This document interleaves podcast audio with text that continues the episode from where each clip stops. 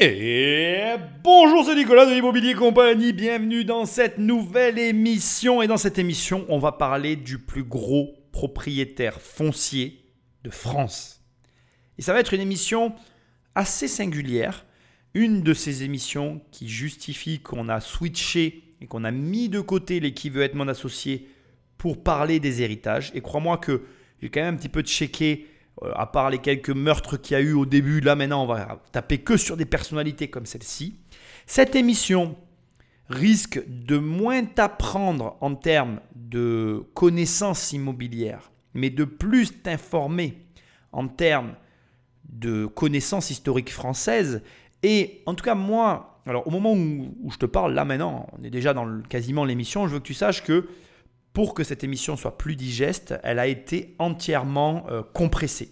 C'est-à-dire que bien évidemment, euh, si tu venais à regarder l'émission, tu la trouverais légèrement différente puisqu'elle a été raccourcie et euh, transformée pour que pour toi elle soit plus agréable à écouter. Donc ça, il faut que tu le comprennes. Toutes les émissions que je fais sont déjà retravaillées au départ pour que tu t'évites de perdre du temps sur des passages inutiles. Raison pour laquelle, si tu as envie et si tu es intéressé par le sujet, je t'incite à aller voir l'émission au complet, toujours. Moi, mes émissions sont plus des compléments d'émissions que l'émission au complet. Et l'émission au complet est toujours plus intéressante à voir, ou en tout cas intéressante pour d'autres raisons à voir que mes analyses de l'autre côté. Mais surtout, et ça c'est ce que je veux préciser, on va voir un aspect de la France dont on ne parle jamais assez et un aspect de la richesse, de l'argent, de l'enrichissement qui est euh, trop peu évoqué parmi toutes les possibilités qui s'offrent à nous et qui nous sont proposées actuellement, dans le monde moderne dans lequel nous vivons. Donc je pense que cette émission, qui est pour moi un petit peu surprenante, je dois le reconnaître, et qui j'espère te surprendra aussi, va t'emmener euh, dans les méandres euh, d'un personnage très connu à son époque, très peu connu aujourd'hui euh, ben, par notre génération, de manière tout à fait étrange aussi, et je dois le reconnaître, euh, j'ai une étrange sensation, puisque personnellement, je pense que dans mon enfance, j'ai dû, d'une manière ou d'une autre, être confronté à ce personnage, mais pourtant, il ne m'a pas marqué euh, plus, ou en tout cas outre mesure. Et, encore plus étrange, la temporalité de cet individu, donc pour l'instant je te garde euh, l'anonymat le plus complet, eh bien va rattraper la nôtre. Tu vois, moi je suis surpris. Euh, une affaire qui date du siècle dernier s'achève quasiment à quelques années du moment où tu vas écouter ce podcast. Donc je trouve ça euh, fabuleux parce que c'est vraiment quelque chose qui est pour moi euh, étrange dans tous les sens du terme. Et en plus, je pense pouvoir amener, encore une fois, une opinion différente de celle qui est délivrée ici et qui, je l'espère, te permettra de comprendre à une autre mesure euh, l'histoire que cache le plus gros propriétaire foncier de France. Bref, sans plus de transition, et avant d'attaquer l'émission, je te rappelle que tu dois prendre le téléphone d'un ami et que tu dois l'abonner sauvagement à cette émission. Et alors, j'ai adoré parce que ce week-end, euh, et je te fais un clin d'œil, d'accord, oui, je le fais tout, à fait officiellement dans cette émission j'ai rencontré l'un des auditeurs de ce podcast qui m'a dit euh, Attends, je vais prendre ton téléphone et je vais l'abonner sauvagement à l'émission. Je sais qu'il se reconnaîtra. Et j'ai passé un super moment à, boire un moment, un coup avec vous euh, euh, dans ma ville. Voilà. Parce que, bon, bref, je, vous croise aussi quand même. Je parle avec vous, les gars. Et c'est grâce à vous que j'existe. Alors, je peux que vous remercier de, de faire vivre ce podcast que j'aime toujours autant faire depuis toutes ces années. Petite parenthèse d'ailleurs, vous l'avez vu, pas la semaine dernière, mais la semaine d'avant, j'ai raté une émission. Mais c'est avec ces ponts-là, je me suis trouvé dépassé avec le travail et tout. Ça, ça faisait des années que ça m'était pas arrivé, j'en étais effondré, mais bon, que veux-tu? Je suis un être humain, je ne suis pas une machine. Bref, tu dois abonner sauvagement un de tes amis à cette émission, ou alors tu me laisses des étoiles et un commentaire là où tu écoutes le podcast, parce que ces émissions ne se référencent pas et j'ai besoin de toi. Sinon, tu vas sur immobiliercompagnie.com. Dans l'onglet livres, il y a mes livres. Tu cliques, tu cliques et tu les reçois dans la boîte aux lettres. Au passage, petit message aussi sur les livres, je dois te le dire, il va y avoir du changement dans les prochains mois sur les livres. D'abord parce qu'un nouveau livre va arriver, mais parce que aussi, je vais commencer à t'en parler, le livre de la SCI va évoluer et cette évolution va changer son prix. Donc si jamais tu le veux, profites-en. Ça n'est pas une promotion, mais le, livre, le prix du livre va augmenter parce qu'il va y avoir de nouveaux chapitres et parce qu'il va être disponible au format papier dans les prochains mois. Voilà, je l'annonce officiellement parce qu'on travaille dessus. Enfin, dans l'onglet formation, il y a mes formations, tu cliques, tu cliques et tu apprends. Ou alors, il y a un onglet coaching et tu prends un coaching avec moi. C'est-à-dire qu'on passe une heure ensemble ou une demi-heure ensemble et on travaille sur le sujet que tu veux. Voilà. Ceci étant dit, sans plus de transition, découvrons l'histoire fabuleuse du plus gros propriétaire foncier de France. C'est dans l'Aisne, le 5 juillet 1908, que naît le jeune prince Henri VI d'Orléans, futur héritier de la couronne. Il est, via sa généalogie incroyable, euh, le descendant des Orléans, c'est-à-dire euh, il a euh, dans, ses, dans ses ancêtres Louis XIII. Il descend de Louis XIII qui a eu deux enfants, qui a eu Louis 14 fils aînés et qui a eu un second fils qu'il a eu avec Anne d'Autriche qui est Philippe d'Orléans. C'est de cette branche-là que descendent les Orléans. Et il est l'arrière-arrière-petit-fils du dernier roi des Français, Louis-Philippe il va être amené à devenir euh, celui que l'on va appeler le chef de la Maison royale de France. Alors, c'est avec un grand sourire et beaucoup d'amusement que je me retrouve à faire une émission sur l'héritier de Philippe d'Orléans. Et alors, tu vas te dire, mais... Euh, pourquoi Nicolas tu, tu, dis ça là tout de suite? Bien figure-toi que je ne peux pas trop t'en parler pour l'instant, mais que tout ceci a un lien avec mon livre sur les crises financières. Et que figure-toi que la famille d'Orléans s'est enrichie grâce à la situation dans laquelle s'est trouvée la France après le décès de Louis XIV. Alors pour l'instant, je ne peux pas trop t'en dire, bien évidemment, puisque nous sommes dans un podcast et que je n'ai pas ici parlé euh, de mon futur livre, néanmoins achevé, néanmoins euh, très proche de sa sortie. Mais pour autant, j'étais obligé de te faire ce petit clin d'œil parce que j'ai pas envie de m'en cacher. Et il faut que tu saches aussi que je me suis grandement inspiré euh, de cette période pour euh, finalement euh, illustrer parfaitement une situation dans laquelle nous nous trouvons actuellement avec les décisions qu'a pris Philippe d'Orléans et qui a constitué sa fortune. Parce qu'il faut savoir une chose, c'est que Philippe d'Orléans, à son époque, a eu la chance, l'opportunité de sa vie de permettre à la France finalement de, de mettre en place un système financier assez performant. Et il en a tiré richesse et parti pour, un, relancer la France et deux, s'enrichir de façon euh, gargantuesque. Donc il faut savoir que, je te le dis directement, mais tu vas le voir, euh, on parle d'une fortune colossale, on parle d'une fortune vraiment colossale, et euh, d'une fortune d'autant plus colossale qui est liée d'une part à la faillite du royaume français, ce qui est très intéressant je trouve, et d'autre part à la proposition originale qui n'est pas faite par Philippe d'Orléans, mais qui a été faite à Philippe d'Orléans et soutenue par celui-ci, pour justement relancer l'économie française. Et c'est très intéressant parce que c'est là que tu te rends compte, et c'est important pour moi, et c'est aussi un petit peu la teneur du livre, que avant même que ce podcast fabuleux commence, tu comprennes que finalement, les époques difficiles comme celles que nous sommes en train de traverser, alors bon, ironiquement, je te le dis, euh, moi j'ai jamais connu, euh, depuis que je suis né en France, en tout cas en France, c'est la crise depuis toujours. Ce qui n'est pas vrai, hein, puisque regarde, avec euh, l'opportunité que représente Internet, quand tu regardes vraiment le monde, si tu essayes de te détacher de ce que la France essaye de t'envoyer comme signal, et que tu regardes le monde dans lequel on vit, en fait on vit dans un monde d'opportunités. Mais la France a décidé que notre monde était un monde euh, euh, de catastrophe et de faillite. Je ne critique pas, mais je suis désolé de reconnaître, et, ou plutôt de dire, ou plutôt je ne sais pas comment je dois le dire, bon bref, tu m'as compris, je suis désolé de constater que, en tout cas, de mon point de vue, il y a bien plus d'opportunités que de catastrophes. Et même s'il y a des difficultés, ce sont ces difficultés qui créent les opportunités. Et Philippe d'Orléans a construit sa fortune sur une catastrophe. Et c'est d'autant plus drôle que Philippe d'Orléans n'était pas le roi. Il faut le savoir quand même. Ça n'était pas au départ le roi. C'était Louis XIV le roi. C'est Philippe d'Orléans qui a amassé une véritable fortune au nez et à la barbe de ceux qui dirigeaient. Et je trouve ça euh, euh, assez euh, fabuleux. Bref, Aujourd'hui, on va pas parler de Philippe d'Orléans, puisque j'en parle dans mon livre. Donc, quand mon livre sortira, je t'ai fait un magnifique teasing, je te conseille de le prendre et de le lire. Tu vas apprendre plein de choses sur l'histoire.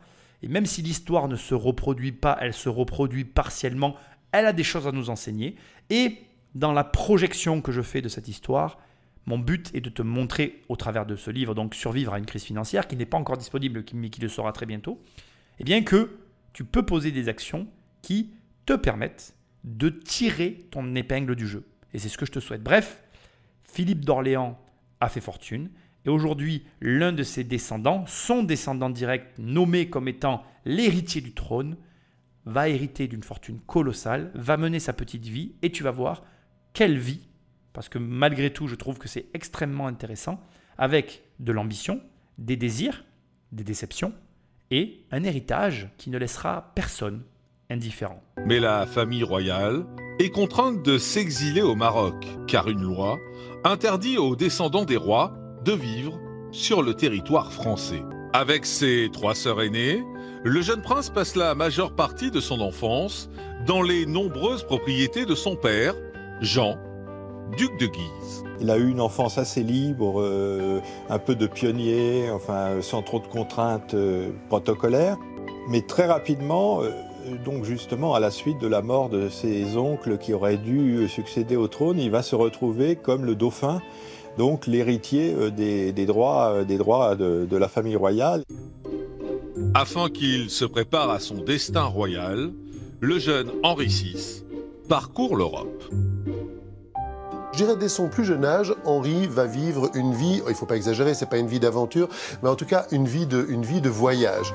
Il voyage avec sa famille, qui possède de nombreuses propriétés et une immense fortune. Donc ici, on a des informations relativement importantes à mon sens, qui se résument essentiellement à, premièrement, un enfant qui, par la force des choses et la succession de décès de ses oncles, se retrouve être le dauphin le centre d'intérêt ou finalement la personne qui va succéder au trône. Donc on comprend qu'en fait finalement il y avait plusieurs branches qui existaient, qui coexistaient entre elles et qui présentaient des opportunités éventuelles pour euh, justement bah, devenir le, le, représentant du successeur au trône de la famille de France. Mais le fait est que ses oncles mourants et n'ayant pas de descendance, ça n'est pas dit clairement, mais c'est ce que je comprends, j'ai pas fait de recherche sur le sujet, c'est pas le propos de cette émission, on est d'accord. Mais Henri VI d'Orléans, donc, se retrouve, ou plutôt devient par voie de fait, la personne, l'héritier, le, le potentiel roi, si roi devait-il y avoir en France.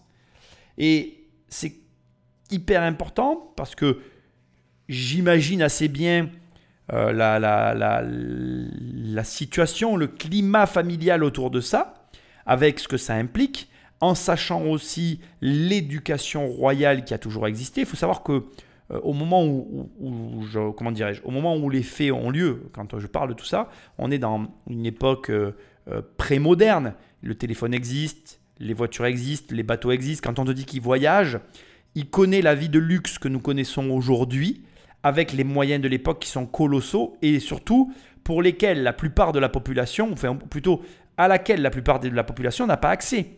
C'est-à-dire que là, très rapidement, on te décrit une vie qu'aujourd'hui certaines personnes vivent, beaucoup plus de personnes qu'avant vivent cette vie-là de voyage et de je vais habiter à gauche et à droite, mais là on parle d'une vie de voyage très particulière, très singulière. On parle d'une famille qui a des maisons partout en Europe et qui en plus a les moyens de s'acheter des maisons par-dessus les maisons qu'ils possèdent déjà.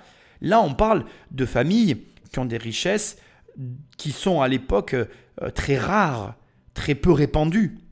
On peut dire ce qu'on veut, la plupart des gens critiquent l'époque dans laquelle on vit, mais il y a de plus en plus de millionnaires, et donc il y a de plus en plus de gens qui ont accès à cette vie-là.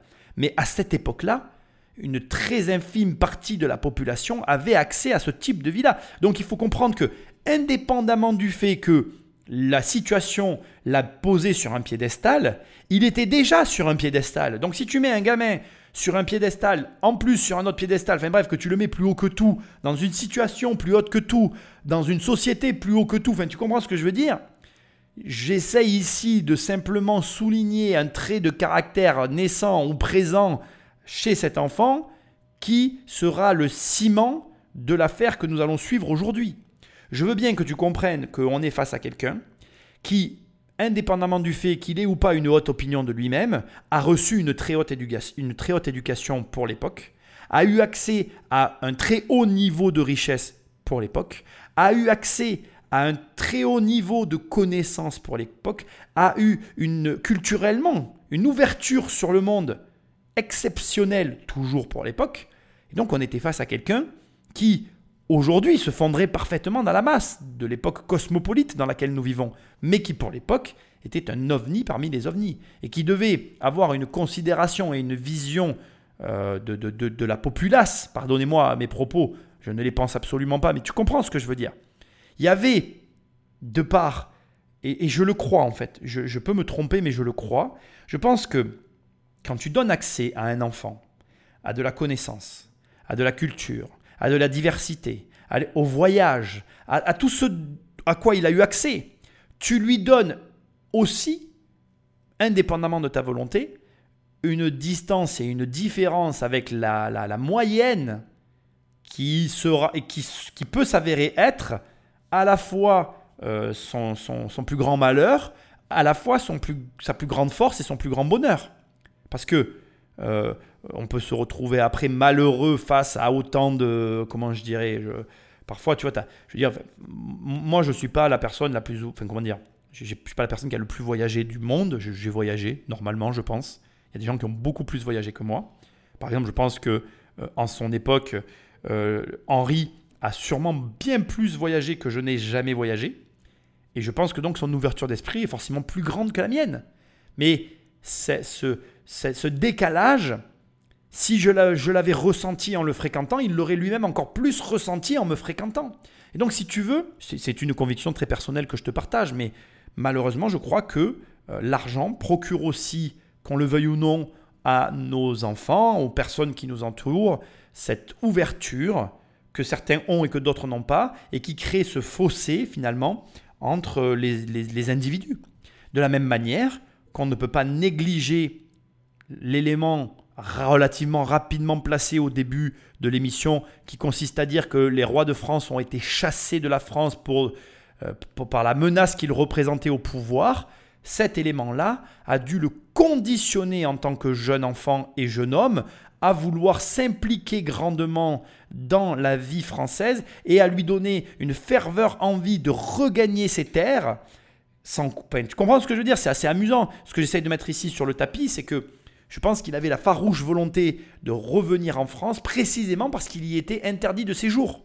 Et que, comme euh, on est tous faits les uns les autres en tant qu'être humain, si je t'interdis quelque chose, c'est précisément la chose que tu voudras le plus. Comme quoi, c'est assez ironique, je trouve, l'argent n'achète pas tout. On avait là quelqu'un qui était riche, qui avait le choix et le loisir de vivre où il le souhaitait dans le monde, et le seul endroit où il souhaitait vivre par-dessus tout, c'était le seul endroit qui ne voulait pas de lui, Patrick Magneto. Le comte de Paris entre en politique assez jeune dans les années 30. Euh, son père est un prétendant honorable, très digne, mais complètement éteint, qui assume, je dirais, le minimum. Quelques déclarations de temps en temps. Le comte de Paris, euh, comme tout jeune homme, trouve que son père n'est pas ce qu'il faut, qu'il faut être beaucoup plus actif, et on est dans les années 30. Montée du fascisme, du nationalisme. Donc il est jeune, il veut agir. C'est-à-dire qu'il va énormément agir, il crée des journaux, il essaye de prendre la parole avec aussi toujours cette conscience très très aiguë du fait d'être le réceptacle d'une légitimité. C'est-à-dire que lui, il estime que euh, de façon tout à fait légitime, il devrait être sur le trône de France, en tout cas après son, après son père, et que c'est une injustice de l'histoire qui a fait qu'ils n'y sont pas. Ce jeune prince, moderne et ambitieux, ne laisse pas les femmes indifférentes. Et c'est à Paris qu'il fait la rencontre d'Isabelle de Bragance, une de ses cousines éloignées et princesse du Brésil. Entre eux, c'est le coup de foudre. Et en 1931, ils se marient à Palerme, en Sicile.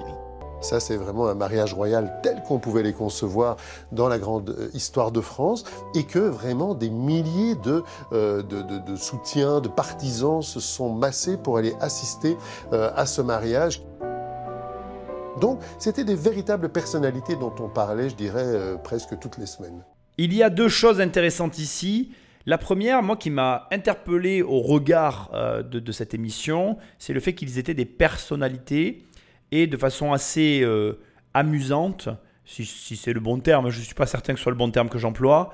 le constat que je me suis fait ou que je me suis dit en, regardant tout ça, que en fait aujourd'hui, j'ai la sensation que ça s'est éteint et, ça remonte à très peu de temps au final. J'ai l'impression, tu vois, que comment te dire, les années qu'on écoute, les, années que j'écoute lorsqu'il donne les années, la- la- l'année de la, l'année du mariage, etc.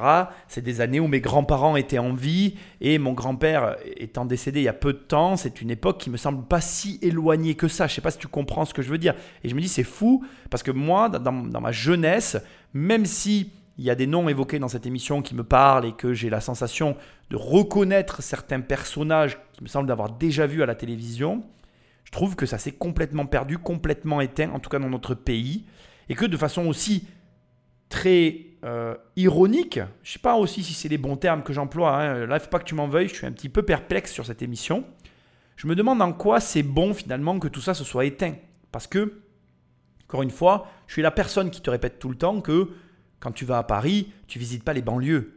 Et toutes ces banlieues qu'on construit, tous ces immeubles pourris, qu'on mais même les immeubles neufs, hein. ah c'est super, avec leur loi climat, DPE, machin, ils nous font plaisir. Moi aujourd'hui, la seule loi qui m'intéresserait, c'est comment on fait pour permettre à notre société de reconstruire des immeubles haussmanniens. Comment pourrions-nous faire pour que le bâtiment français retrouve le savoir qu'il a euh, égaré dans un coin de sa tête? Et quand j'entends ça, je me dis quelque part, d'une manière ou d'une autre, nous sommes, toi comme moi, des investisseurs, on attache quand même d'une certaine manière une forme d'importance au patrimoine et donc directement ou indirectement à l'héritage. Et je me dis, quel héritage laissons-nous derrière nous? Aujourd'hui, quand tu vois les immeubles qu'on construit, même les Américains, et je suis désolé de dire ce que je m'apprête à dire, les Américains avec leur building, on aime ou on n'aime pas, je m'en fous, mais ils ont leur style finalement.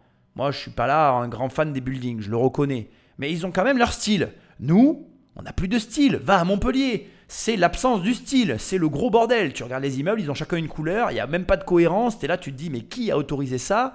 Et après, à toi, quand tu veux mettre du PVC sur un immeuble un peu vieux, on te dit, mais t'es pas du PVC. Tu as juste envie de répondre, foutez-vous pas de ma gueule, s'il vous plaît. Vous faites n'importe quoi partout, et à moi, vous venez m'embêter. Il y a une incohérence totale qui s'est dégagée, et là, face à ces familles royales qui se mariaient et qui allaient, qui quoi, mais il y a une centaine d'années en arrière, 1930, on est en 2023, une centaine d'années finalement, c'est voilà deux générations, eh bien, avaient encore une importance dans le cœur de la population. Et aujourd'hui, chez nous, bah, je sais pas toi, mais on nage dans une totale indifférence vis-à-vis de ces familles-là.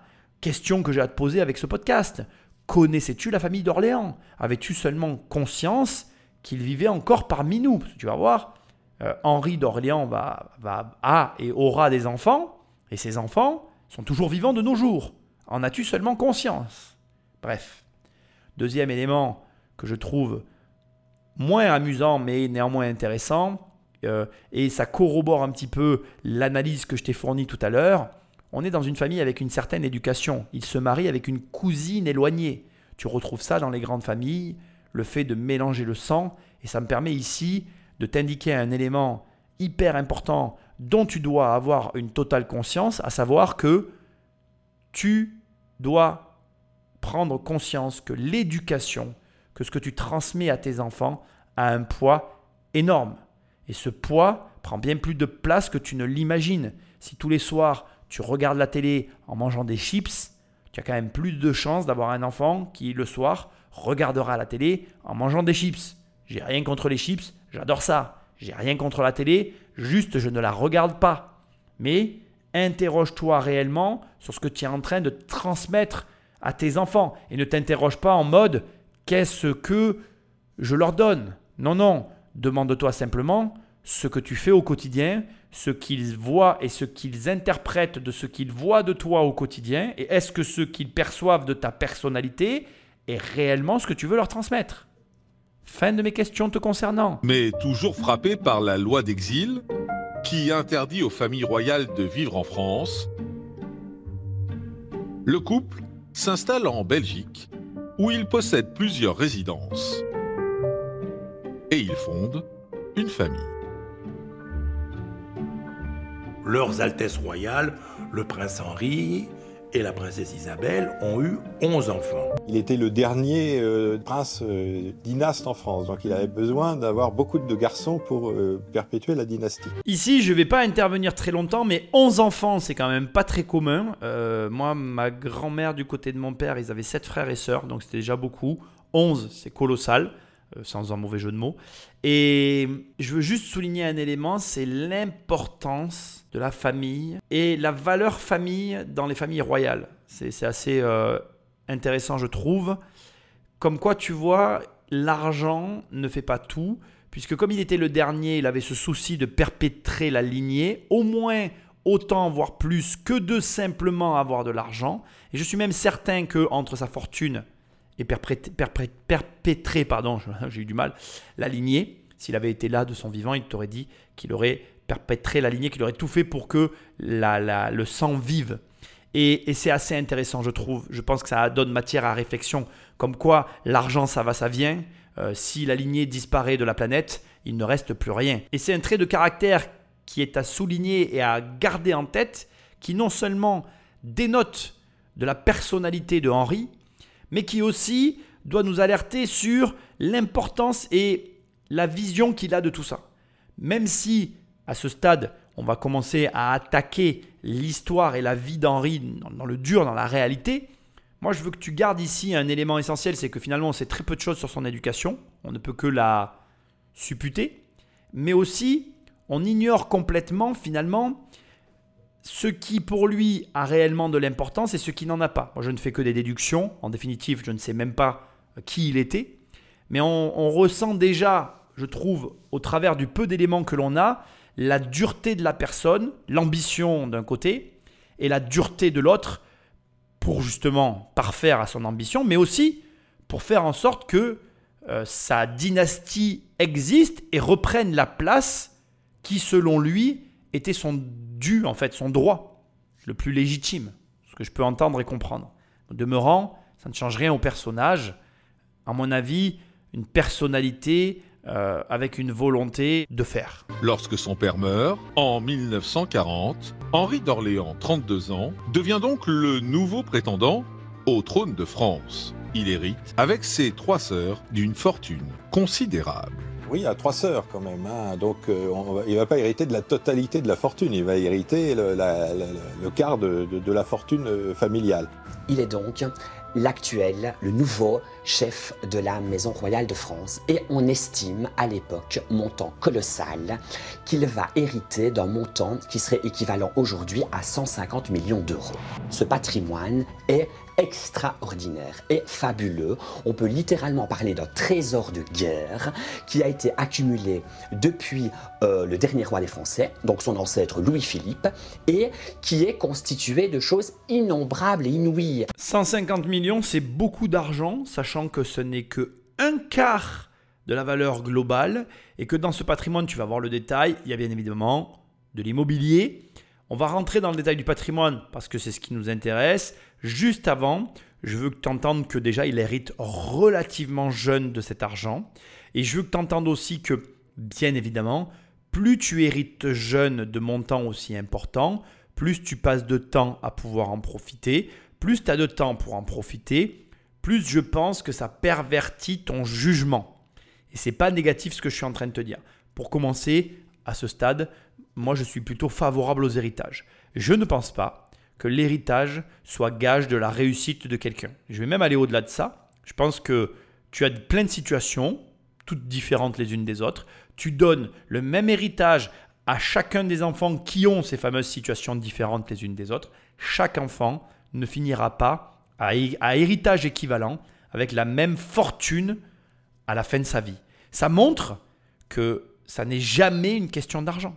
Ça n'est que une question de comportement donc, après qu'on soit favorable, défavorable à l'héritage, on ne va pas rentrer dans ce débat, ce n'est pas la question. Ce qui est important ici, c'est de noter le jeune âge auquel Henri hérite de ce montant colossal. Deuxièmement, de noter la situation générale, dernier héritier, au centre avec le poids d'une énorme famille sur les épaules, d'une pression qu'il s'est mis lui-même, avec, à mon sens à ce stade, une idée fixe en tête, qui se résumerait comme suit Je veux redevenir roi de France. Je pense que Henri d'Orléans, à cette époque-là, à ses 32 ans, n'a qu'une idée en tête qui n'est que la conséquence de l'exil, qui n'est que l'obsession de sa vie, reprendre la place qui est la sienne au sein de la France, à savoir devenir le roi de France. Et tu vas voir que dans ce podcast, on va aborder ce sujet, ce thème.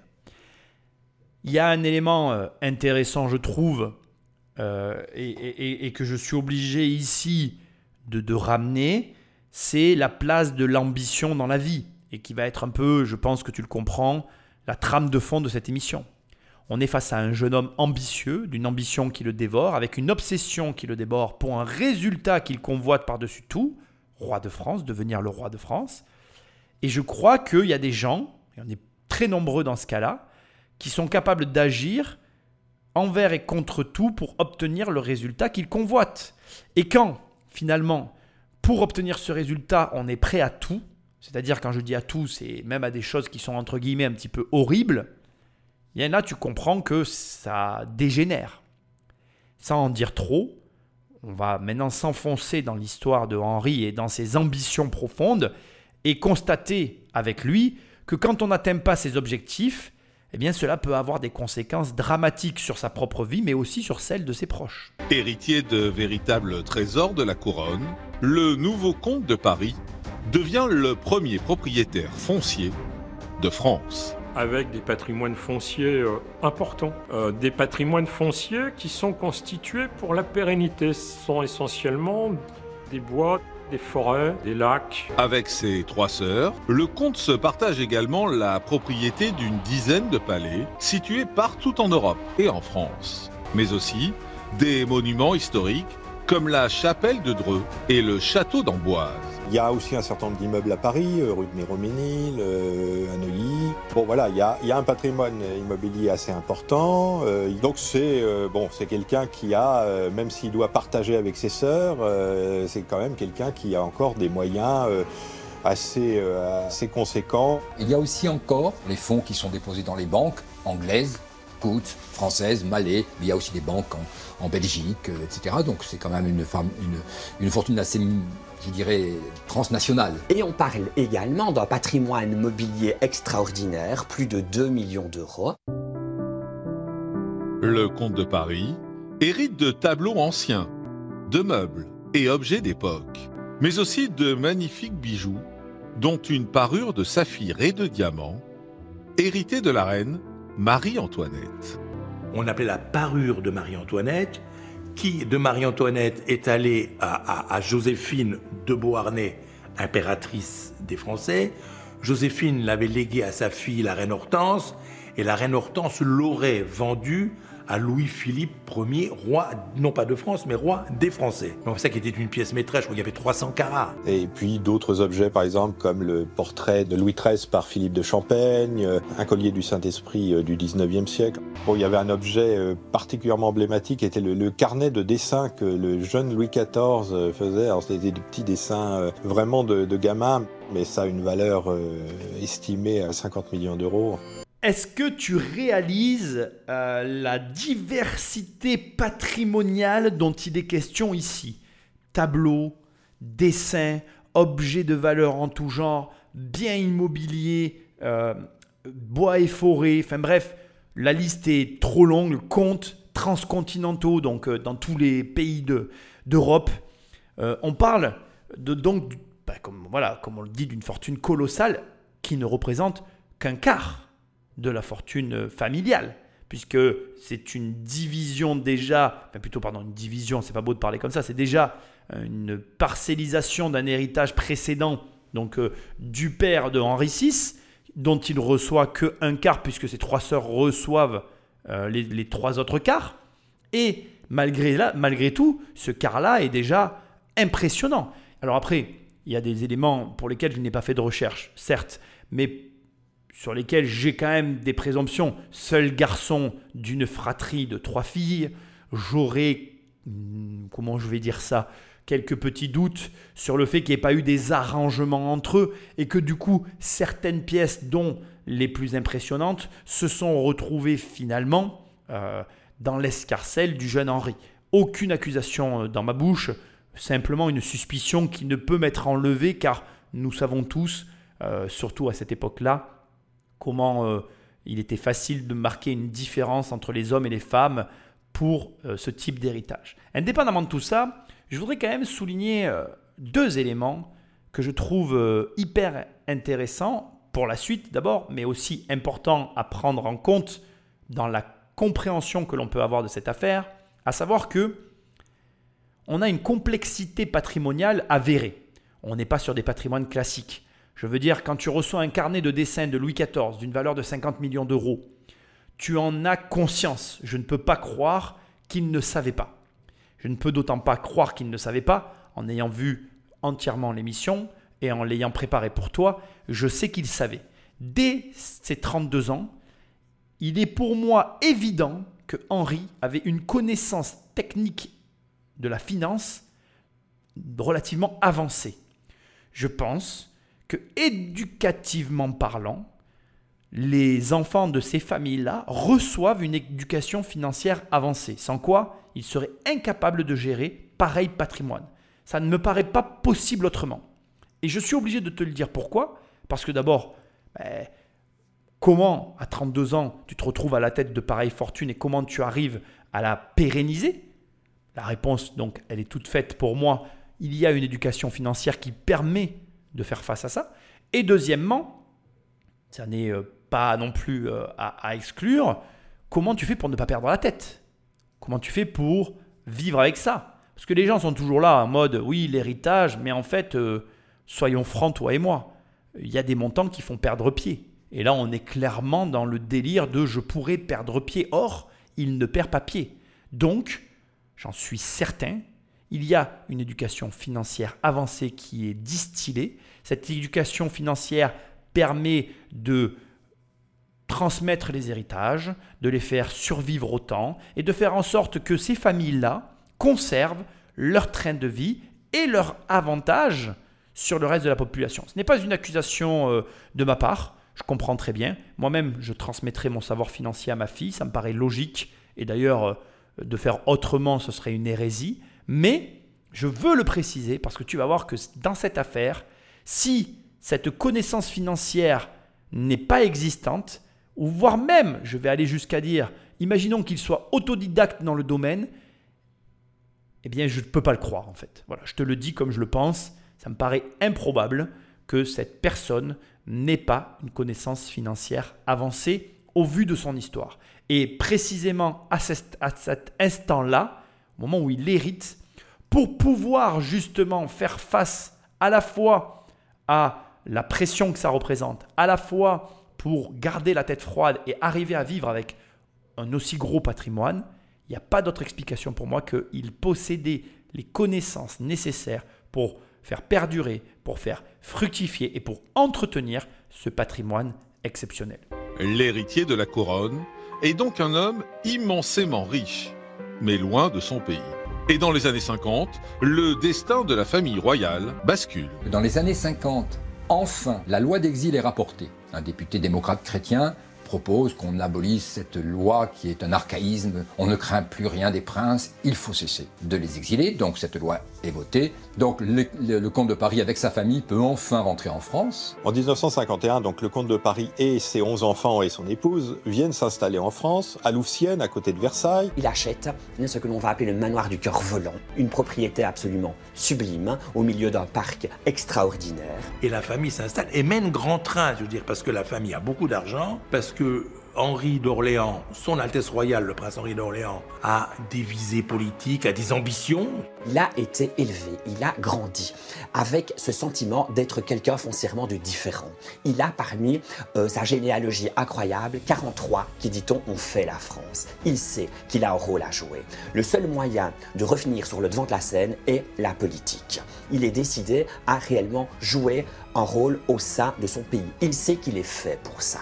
Bon, bien évidemment, il revient en France et il achète un manoir, le vol au vent. Aucun problème hein, à, ces niveaux de patrimoine. Euh, l'achat d'un manoir, euh, c'est comme toi quand tu vas acheter une baguette de pain, tu vois, c'est un virement, un claquement de doigts. Il s'installe à Paris, l'exil est levé et son ambition peut prendre œuvre. C'est-à-dire qu'il n'a qu'un seul et unique objectif, il n'a été éduqué et il n'a qu'une seule ambition, c'est reprendre les rênes de la nation. Je comprends très bien. Après, il faut remettre les choses dans leur contexte, comme ils viennent de le dire. 43 membres de ses aïeux ont dirigé la France. Et pour lui, il est légitime et normal qu'il dirigera la France. Et c'est le moment pour moi de t'apprendre la différence entre l'obsession et la détermination. Tu dois être déterminé à atteindre ton objectif. Mais tu ne dois jamais être obsédé par atteindre ton objectif. À quel niveau se situe la différence? C'est très léger, mais pourtant, c'est très important. La différence se situe sur ce point précis. L'obsédé ne changera jamais son axe pour obtenir le résultat. Le déterminé sera prêt à emprunter n'importe quel chemin pour arriver au résultat. Et ce grain de sel, cette espèce de, comment je dirais, d'acceptation pour l'un, à savoir d'emprunter n'importe quel chemin pour arriver au résultat, créera à l'arrivée toute la différence face à l'obsédé qui ne veut pas changer de chemin. Pourquoi? Parce que l'obsédé détruira tout pour rester sur le chemin, alors que le déterminé pourra se fondre dans la masse pour arriver au résultat. Attention, quand je dis se fondre dans la masse, ça ne veut pas dire devenir n'importe qui pour obtenir ce que l'on convoite. Ça veut justement dire être capable que il y va y avoir des changements qui vont s'opérer, que ces changements auront des conséquences, que l'on devra s'adapter et que de cette adaptation naîtra le résultat convoité.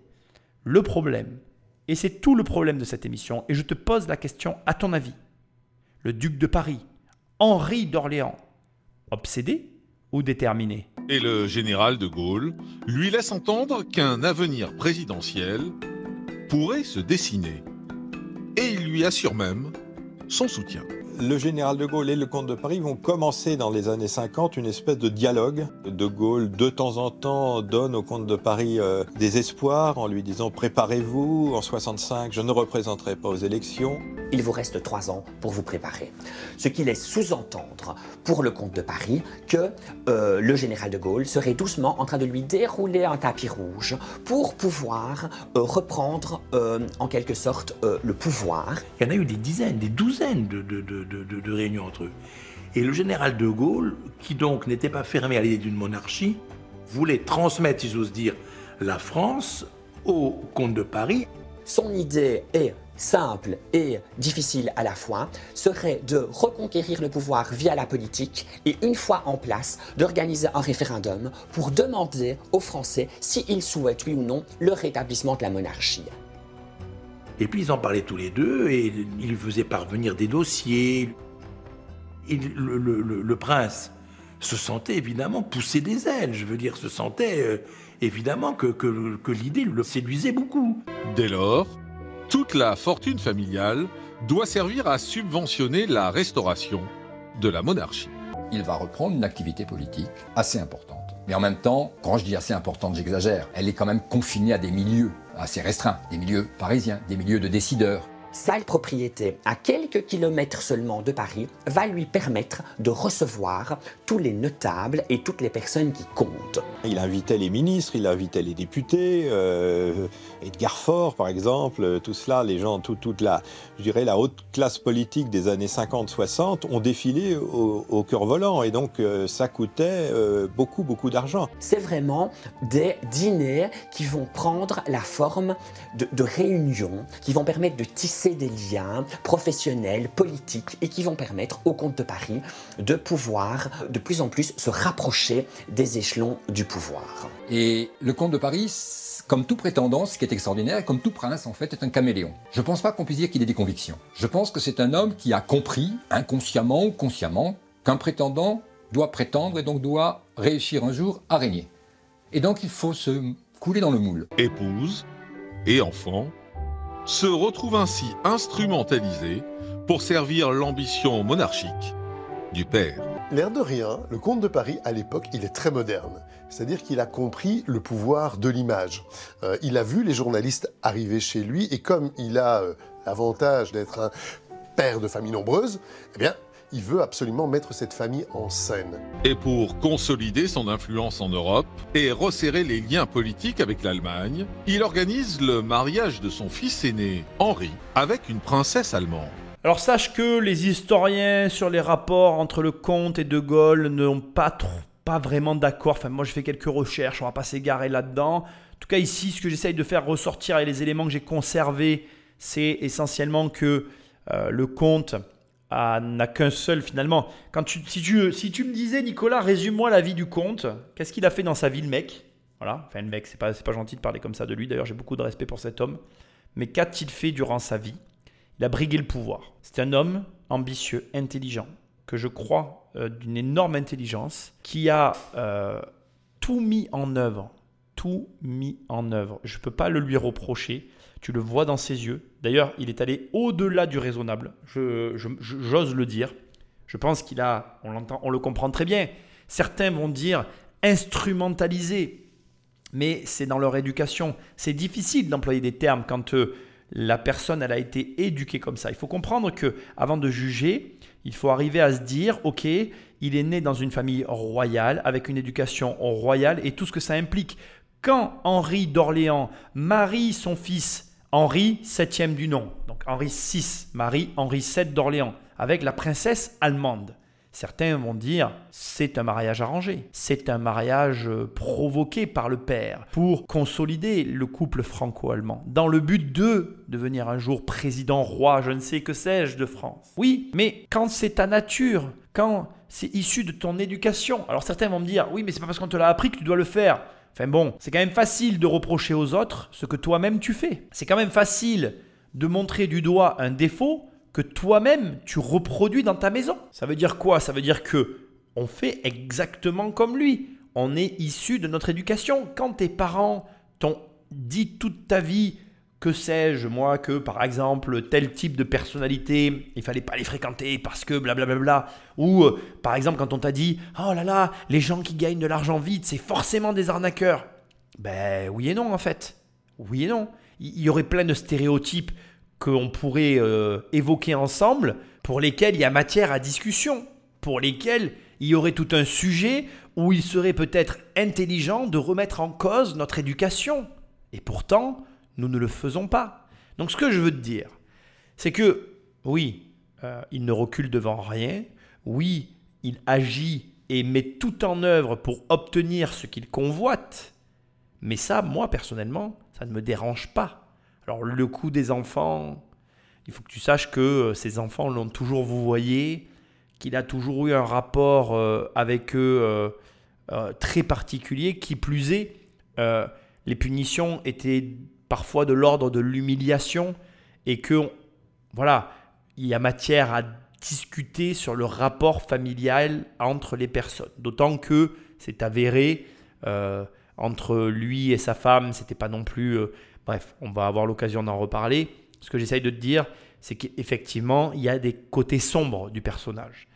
Après, je ne cherche pas à prendre sa défense, mais j'aime bien le faire aussi. On est à une autre époque, une époque où les enfants n'étaient pas considérés comme ils le sont aujourd'hui. Et d'ailleurs, j'en profite pour le dire, tu peux ne pas être d'accord avec moi, mais je pense qu'on est tombé dans l'excès inverse. Aujourd'hui, les enfants, je ne vais pas dire qu'ils sont trop considérés, mais on leur en donne peut-être aussi un petit peu trop, tu vois. Alors là, à l'époque, c'était clairement pas assez, c'était pas justifié, on était à la limite de la méchanceté, mais aujourd'hui, on est aussi à la limite de l'absurde, tellement il y a de choses, quoi, tu vois. Donc euh, bon, entre les deux, il existe quelque chose, pour l'instant, on l'a pas encore découvert.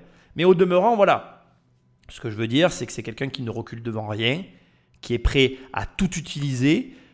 En gros, je vais même le dire, je pense que pour lui, la fin justifie les moyens. D'accord?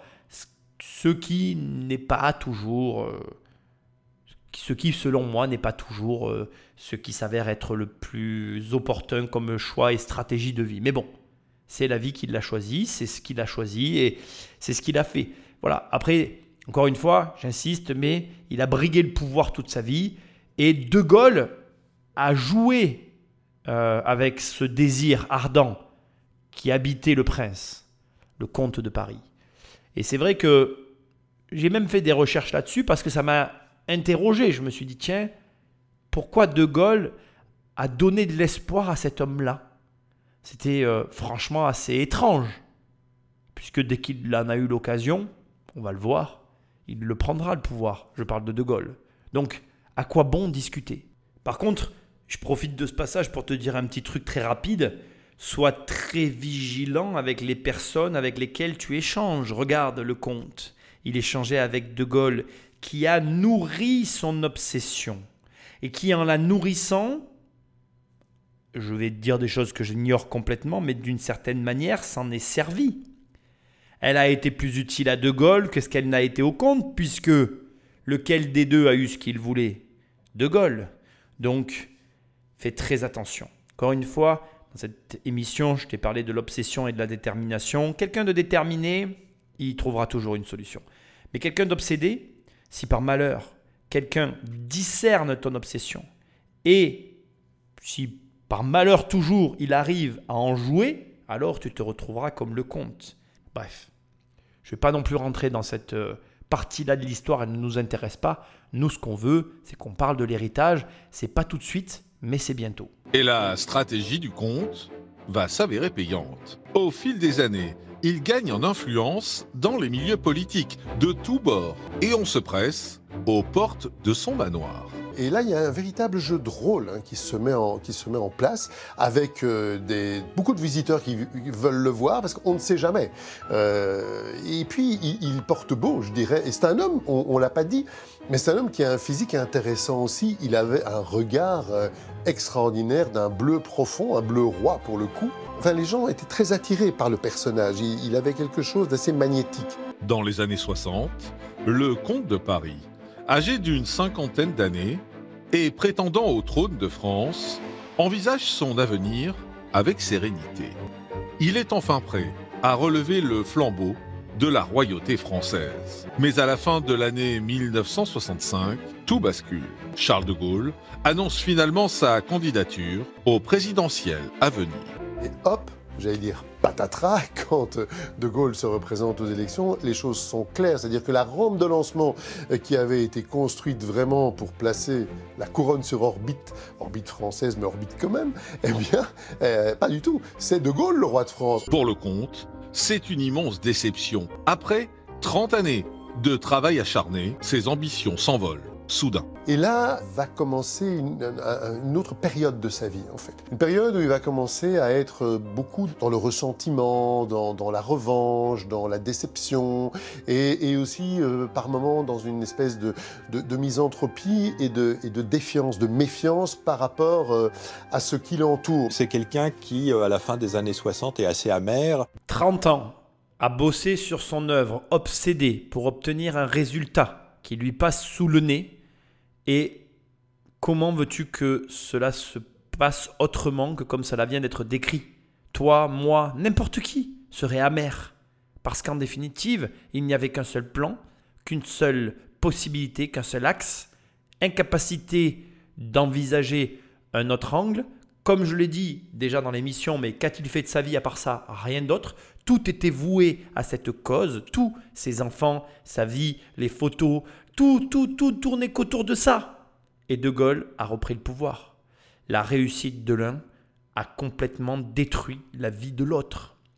Il y a deux choses ici qui se dégagent. Donc déjà, le risque incommensurable que l'on court à ne convoiter qu'un seul et unique objectif dans sa vie, mais tout miser, c'est aussi s'autoriser à tout rafler. Il aurait pu gagner et réussir. Bon, l'histoire euh, n'a pas conduit à ce résultat, mais tu comprends ce que je veux dire. Il y a des gens qui misent tout et qui y arrivent.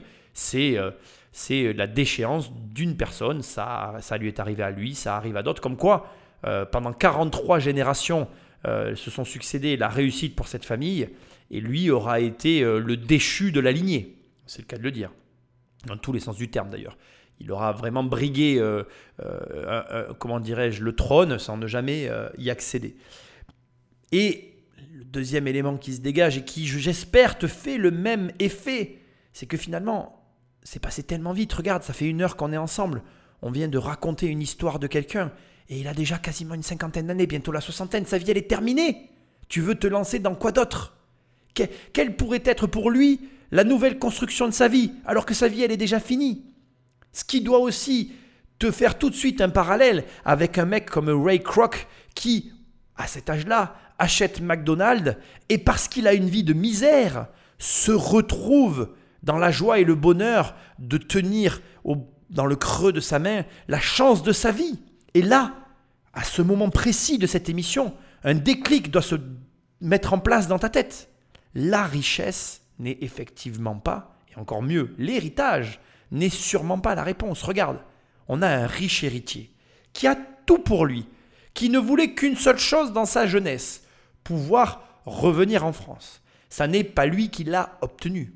Il a obtenu ça parce que un sombre député, alors sombre député, un député chrétien, lui a permis, au travers d'une loi, de revenir en France. Bref, ceci étant, après être revenu en France, le seul rêve de sa vie, l'autre rêve de sa vie, s'asseoir sur le trône de France, redevenir le roi de France. Et là, à la fin de sa vie, bien, il se rend compte, d'une manière ou d'une autre, que ce n'est plus possible, que même s'il se rééchinait de nouveau à la tâche, après 30 ans de travail acharné, il n'a pas réussi. Comment veux-tu? Enfin, moi, je me mets à sa place. Il y a un moment donné aussi, il faut savoir accepter sa défaite. Et là, il se retrouve finalement dos au mur, face à ce qui lui reste de sa vie, avec derrière lui toute sa vie qui est passée sans n'ayant fait qu'une seule et unique chose avec obsession, sans s'être permis ou autorisé un autre grand projet de vie pour justement peut-être éviter de se retrouver dans la situation dans laquelle il se trouve à ce moment-là, à savoir la détresse, la tristesse, l'amertume, bref, tout ce que je ne te souhaite pas, mais donc, ironiquement, plein d'oseille et d'argent à ne pas savoir qu'en faire, mais du coup à ne pas avoir d'objectif dans sa vie qui en vaille suffisamment la peine pour se redresser et repartir. Et là encore une fois, je te remets Ray Kroc sur le tapis parce que quand tu prends la vie de Ray Kroc, repreneur de McDonald's qui l'a amené à des niveaux stratosphériques au même âge que euh, Henri VI, comte de Paris, euh, se retrouve lui euh, les bras ballants effondrés sous le poids de l'échec, eh bien, d'un côté, au même âge, tu en as un qui a la niaque et a envie de partir parce qu'il n'a pas une thune et que de toute façon, il n'a pas le choix. Et de l'autre côté, tu as un riche héritier plein de plein d'oseille qui ne sait plus quoi faire de sa vie et qui donc, écrasé par le poids de ses choix, se retrouve, même avec beaucoup d'argent, complètement dépourvu, tellement Finalement, il n'a pu et su que croire qu'à son seul et unique rêve, dont il est en train de se rendre compte que ce n'est qu'une sombre illusion qui ne le mènera nulle part.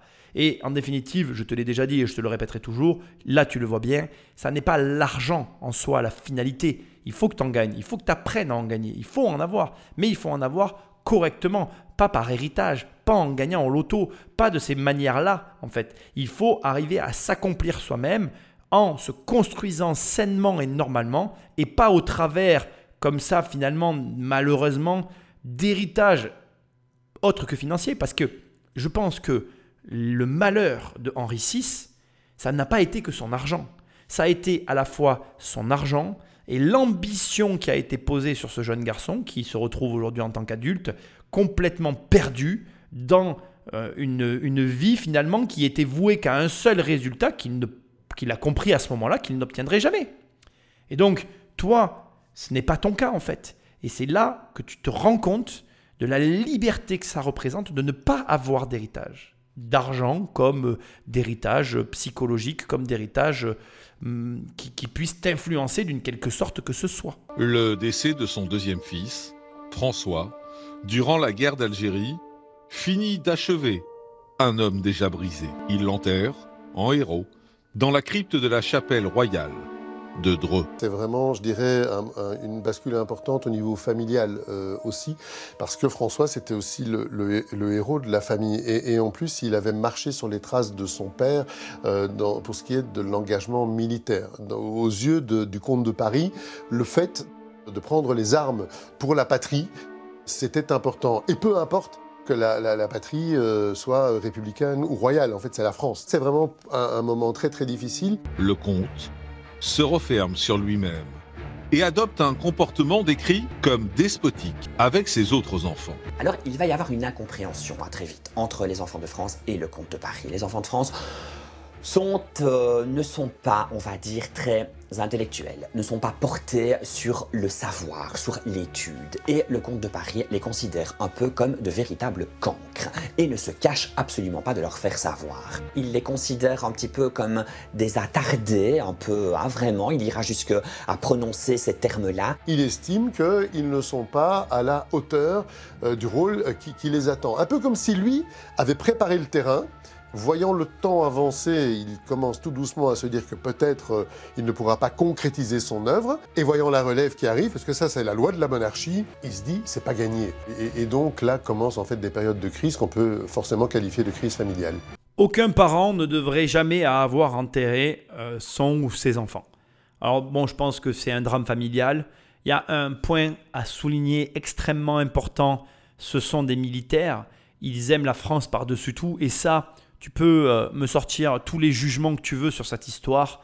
Il y a très peu et de moins en moins de personnes qui sont aptes à faire cela pour leur pays, surtout en France aujourd'hui. Alors je dis ça, c'est pas vraiment vrai parce qu'il y a beaucoup de militaires, donc voilà.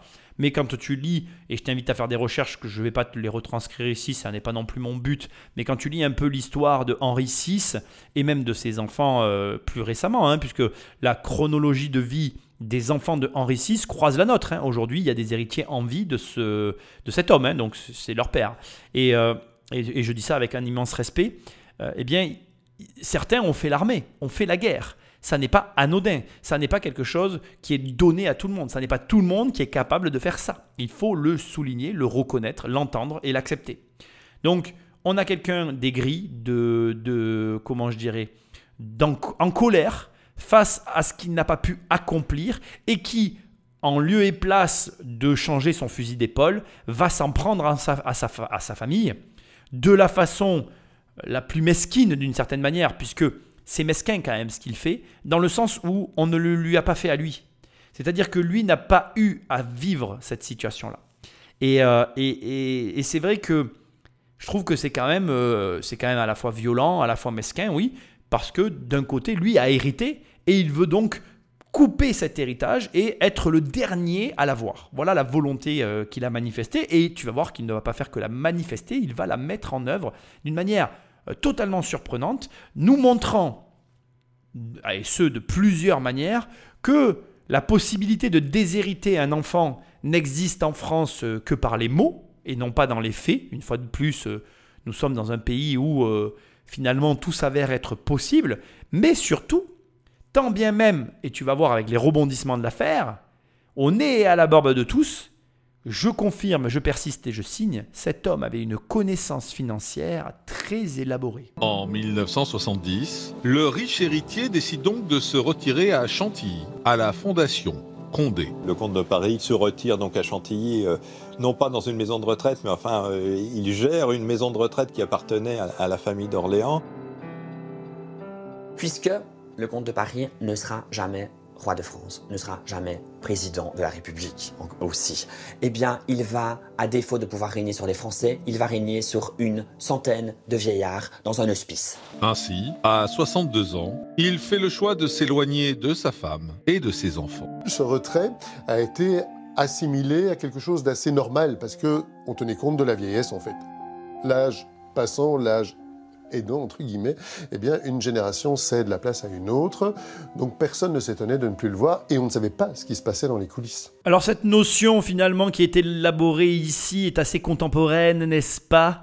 On nous dit qu'aujourd'hui, oui, une génération laisse la place à une autre. C'est une manière assez élégante, je trouve, de mettre nos personnes âgées au placard. Je n'adhère pas du tout à ça.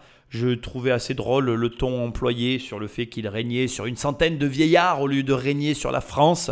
Je pense effectivement que euh, dans son désarroi le plus total et dans ce retrait qu'il a dû choisir de prendre, il a aussi choisi à un moment donné peut-être de réfléchir sur sa vie et euh, comme toutes ces petites escapades euh, lorsqu'elles nous arrivent à tout un chacun, eh bien elles provoquent des prises de décision, des changements de vie, des virages comme j'aime à les appeler.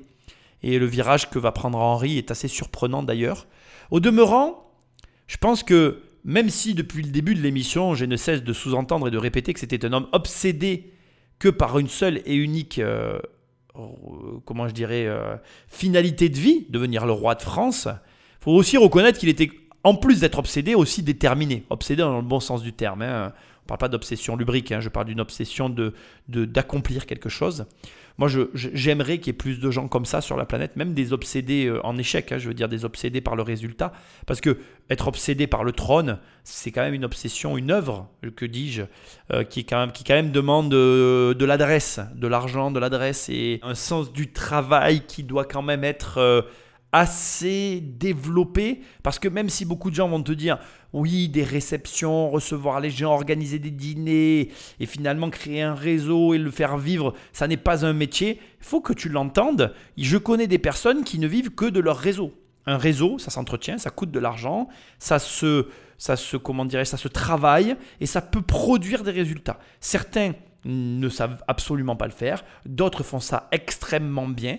Il y a de tout euh, dans ce domaine-là, il n'y a aucun jugement à avoir. En tout cas, toujours est-il que le compte euh, entretenait et a su se créer un réseau euh, de façon très cohérente jusqu'à pouvoir briguer le pouvoir et discuter en tête à tête avec le président.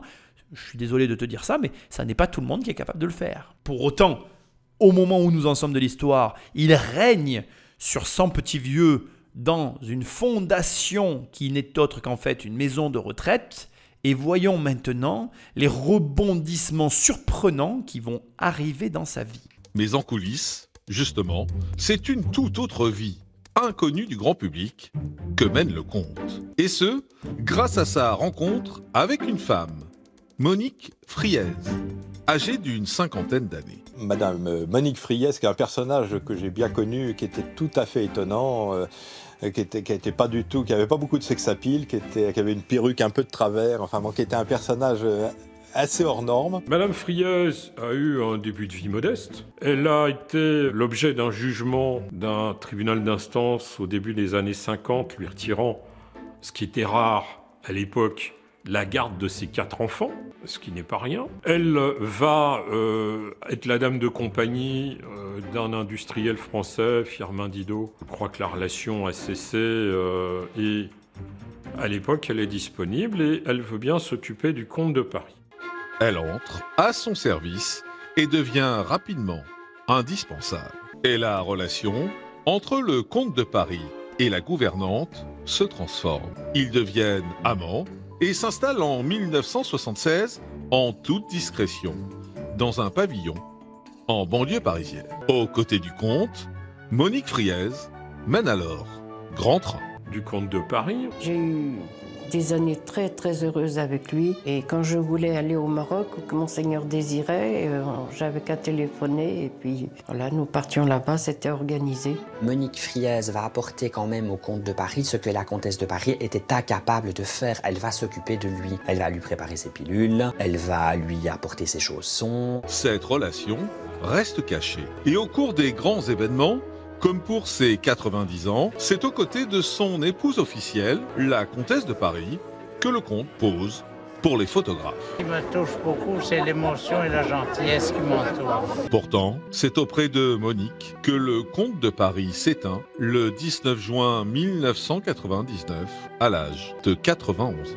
Et le comte de Paris, héritier des rois de France, prétendant à la couronne orléaniste du pays de France, est décédé dans le pavillon de Madame Frise, qui était sa maîtresse. Il est mort là à 91 ans. Alors que, regardez, les rois de France sont morts sur des lits entourés de leur famille, de leur descendance, avec les archevêques et tout ce qu'on peut imaginer. Il est mort chez Madame Frise, le, le, le, le, le comte de Paris. Quelques jours plus tard, les obsèques se déroulent à la chapelle royale de Dreux, devant un parterre de personnalités venues des quatre coins du monde. Je suis allé à l'enterrement du comte de Paris, j'ai fait le reportage pour Match de l'enterrement du comte de Paris avec un service solennel. Je me souviens qu'il y avait les Monaco, il y avait, il y avait du très très beau monde. Il y avait le, roi d'Espagne, la sœur du roi d'Espagne, il y avait vraiment du très très beau monde. Toute la famille de France est soudée par le deuil. Mais Monique, elle, n'est pas conviée à la cérémonie. C'est l'occasion aussi d'ailleurs de réinstaurer ou de réinstaller dans l'esprit du public euh, l'image de la famille de France en fait, qui a été un petit peu oubliée avec le temps. La comtesse de Paris et ses enfants qui n'avaient pas vu leur père, pour certains, depuis depuis dix ans, depuis un temps immémorial. Et toute la famille faisait comme si, je veux dire, c'était, c'était, c'était une cérémonie. C'était fascinant. On se recrut chez Balzac, enfin, je veux dire, c'était de la comédie humaine. Henri VII, son fils aîné, reprend le flambeau et devient à son tour le nouveau comte de Paris. Incroyable. On est à la moitié de l'émission, je pense, et là, tu comprends que donc le comte Henri VI est mort d'une manière euh, totalement normale, comme toi et moi, dans un petit pavillon de banlieue, très très très très loin de ce qui est censé être la mort d'un monarque. Mais en même temps, le monarque n'a jamais été monarque. On est face à un roi qui a toujours rêvé de l'être, mais qui n'a jamais été roi de France. Il s'est approché du pouvoir, il a flirté avec le pouvoir, il a tourné autour du pouvoir. Le pouvoir lui a fait croire, l'a leurré sur son éventuelle accession au trône. Ça l'a tué de l'intérieur, au point qu'il a tout détruit sur son passage, sa famille, son héritage. Il a tout détruit. Mais tu sais, ça fait... euh, voilà, j'ai un peu bossé cette émission. Et là, là, je ne sais pas pourquoi, mais je ne suis pas choqué finalement. Je me dis, ça va avec la prestance du personnage. Je, je- ne vois pas un conte sans, j'ai envie de dire, cette haute opinion de lui-même qu'il devait avoir. Je ne vois pas un conte sans cette immense ambition. Et je ne vois pas un conte sans ce comportement d'un petit peu ce qu'on pourrait dire être un enfant capricieux, mais en tant qu'adulte qui n'en est pas un, qui serait plutôt de l'acabit d'un conquérant, qui déchu de sa croisade, finalement, dans un élan de folie qui les caractérise plus ou moins tous, je parle bien évidemment de, nos, de ces personnes qui nous gouvernent, eh bien, euh, ben voilà, un excès de colère viendrait malencontreusement à casser ce qui n'aurait pas dû être cassé. Et donc, du coup, le plus surprenant, c'est le choix euh, de sa deuxième compagne, de sa seconde vie. Mais c'est là que tu vois, et je trouve vraiment, j'aime beaucoup cette émission, de par finalement la nature rapide que l'on ressent à la lecture de celle-ci, et finalement, comme la vie peut être rapidement résumée, 91 ans de vie résumée en une heure, et c'est ça aussi ta vie et la mienne. Alors la question que j'ai envie de te poser, c'est à quel projet tu es attelé, premièrement, parce que si tu n'as pas de projet de vie, ben, tu es malheureux en fait. De la même manière que lui en avait un trop grand, et ça sera la deuxième chose, ou alors tu as un projet de vie trop grand, et l'as-tu accompli ou pas Mais dans les deux cas, tu dois avoir un projet de vie pour que ta vie ait un sens, pour que le jour de ta mort, on ait au moins quelque chose à dire, mais aussi et en même temps, ne pas planter complètement ta vie, alors planter c'est pas le terme, mais rater ta vie pour un projet qui n'est pas réalisable. Parce que là, et alors Dieu sait que moi, euh, je suis corps et âme voué à mon projet et je suis touché par cette émission parce que d'un côté, je me dis, à quel niveau je situe ma réussite? N'y a-t-il pas un moment où je dois accepter de me dire, c'est peut-être le point que j'ai atteint actuellement, qui est le point de la fin, ou en tout cas le point de contentement de mon aventure, le reste sera ce qu'il est, mais commence à profiter de ce que tu as. Parce que, comme tout projet de grande envergure, on se donne corps et âme, et en se donnant corps et âme, on en oublie parfois l'essentiel. Et à l'inverse, quand le projet ne se réalise pas comme dans le cadre du comte de Paris, le duc d'Orléans, non, c'est pas le duc d'ailleurs, mais c'est le comte de Paris, Henri d'Orléans, eh bien, à l'inverse, quand ça ne se réalise pas, on est malheureux et un homme malheureux fait le malheur. Donc, si tu veux, ce sont deux extrêmes de vie, ce sont deux possibilités de vie, mais malheureusement, c'est dans les deux cas ce que je ne te souhaite pas. Je te souhaite à la fois d'avoir un projet, à la fois d'avoir, je vais dire, la présence d'esprit, la capacité de finalement prendre du recul par rapport à ta situation et d'être en mesure de te dire, ok, j'ai fait déjà tout ce, tout ce chemin-là, il reste encore tout ce chemin à parcourir, mais à partir de maintenant, je vais profiter de ce que j'ai. Et je vais en jouir pleinement. C'est important. C'est extrêmement important. Bien plus que ce qu'on peut l'imaginer. Parce que là, on assiste finalement à la déchéance euh, d'une personne qui avait tout, mais qui, malgré qu'elle ait tout ce dont on pouvait rêver, ne voulait qu'une seule chose qu'elle ne pouvait avoir. Et cette seule et une chose qu'elle ne pouvait avoir, qui n'était pas l'argent, pas la gloire, pas... Bref, le trône de France, cette seule chose qu'elle ne pouvait avoir, a complètement et littéralement détruit sa vie et dévoré son âme. Je trouve que c'est fou en fait. Et c'est là que je trouve aussi que c'est drôle et ironique parce que la plupart des gens aujourd'hui cherchent l'argent, mais les gens qui cherchent l'argent cherchent autre chose. Et tu te rends compte que finalement c'est de notre nature de n'être jamais heureux. Tu dois gagner de l'argent. Tu dois gagner beaucoup d'argent. Parce que l'argent élimine bon nombre de problèmes de ta vie. Et puis gagner de l'argent, ça fait du bien. Ça fait du bien à l'esprit, ça fait du bien au quotidien, ça fait du bien à la vie. Mais ça ne doit pas être le centre et ça n'est sûrement pas ce qui te rendra heureux. La preuve, il avait tout l'argent du monde et la seule chose qu'il voulait, il ne l'a jamais eu durant toute sa vie, à tel point que, à sa mort, il n'a rien laissé à personne. Car à l'ouverture de la succession d'Henri VI, c'est la douche froide pour ses héritiers. À l'ouverture du testament, les enfants euh, se rendent compte que eh ben, il en reste 6, 6 millions d'euros seulement. Alors évidemment, évidemment, la question est sur toutes les lèvres, où sont passés ces millions d'euros qui se sont évaporés? Alors, qu'est-il advenu des trésors de la couronne? Henri VI aurait-il dilapidé l'héritage familial Sa dernière compagne, Monique, aurait-elle un lien avec la disparition d'une partie de cet héritage? En 2000, les descendants du comte de Paris sont sous le choc. Ils découvrent que leur père aurait minutieusement préparé leur faillite. C'était un, monarque, un monarque qui ne régnait sur rien, mais qui était complètement isolé, qui était retranché. Il, ne parlait plus à ses enfants, il avait excommunié son fils aîné, ses filles ne lui parlaient plus. Donc c'était un, un personnage, un vieillard isolé, autoritaire et qui était euh, plein de rancœur. C'est complètement fou cette histoire. Donc on parle de 150 millions d'euros, peut-être même plus, on ne sait pas vraiment en fait, qui ont littéralement disparu. Alors j'ai fait des recherches et j'aimerais te partager des anecdotes qui font que naturellement c'est la compagne qui semble porter le chapeau, mais tu vas voir, c'est pas aussi simple que ça. Alors pourquoi? D'abord c'est la compagne qui porte le chapeau, la nouvelle compagne. Parce qu'en fait, ils se sont rendus compte, par exemple, que la nouvelle compagne, elle a acheté 4 ou 5 voitures cash pour ses enfants. Et donc, naturellement, ils ont tendance à se dire, les héritiers, hein, les, fils de Henri VI, disent, bah, c'est elle qui a pris l'argent.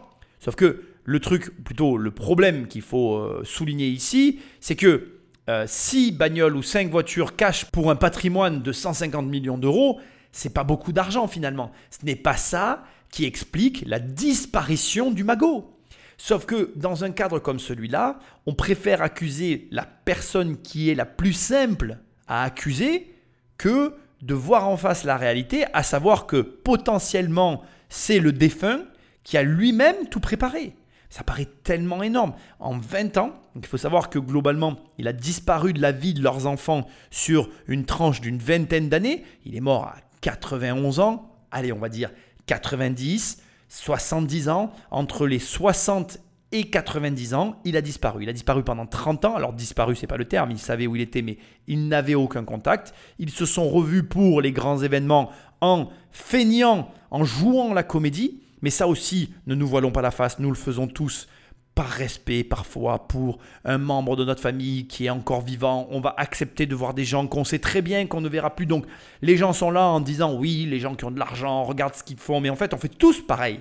Fait tous pareil. Par contre, voilà, pendant cette, ce laps de temps de 20 à 30 ans, il a organisé, il a organisé littéralement, simplement, purement et avec une méthode et une détermination, parce que là c'était de la détermination infaillible, la faillite, sa propre faillite personnelle, ou plutôt je devrais dire le déshéritage total de ses biens pour ses enfants. Et tu vas voir, vraiment tu vas voir, qu'on est face à un système et une méthode qui est utilisée, qui peut être encore utilisée aujourd'hui, contre laquelle on ne peut rien faire et qui prouve que, encore une fois en France, les lois, c'est très relatif, et surtout, eh bien que quelqu'un qui veut quelque chose peut toujours, ou en tout cas peut réussir à l'obtenir s'il s'y emploie avec ferveur et en s'adaptant à la situation. Comme quoi, moi je suis certain que cet homme aurait pu devenir roi de France s'il avait agi différemment. Malheureusement, bon, ça n'est pas ce qui s'est passé. Peut-être heureusement pour nous d'ailleurs, parce que quand on voit ce qu'il a fait à son héritage, sincèrement, c'est quand même impressionnant. En 1974, il met en place un stratagème en créant la Fondation Saint-Louis, implantée au cœur du château d'Amboise. Donc la Fondation Saint-Louis, elle euh, va naître par la transformation d'une association en fondation, avec des statuts qui euh, permettent de euh, vider le patrimoine personnel du comte de Paris et de remplir celui de la fondation. Le but de cette fondation va être officiellement de mettre à l'abri euh, tout ce patrimoine euh, dont, il a, euh, dont il a hérité. connaissez les héritages. J'ai dix enfants, ils vont se partager ces biens et je crains qu'ils aillent à l'étranger ou ailleurs. En réalité, euh, le- les vraies intentions du comte de Paris sont quand même un peu plus euh, retors que cela.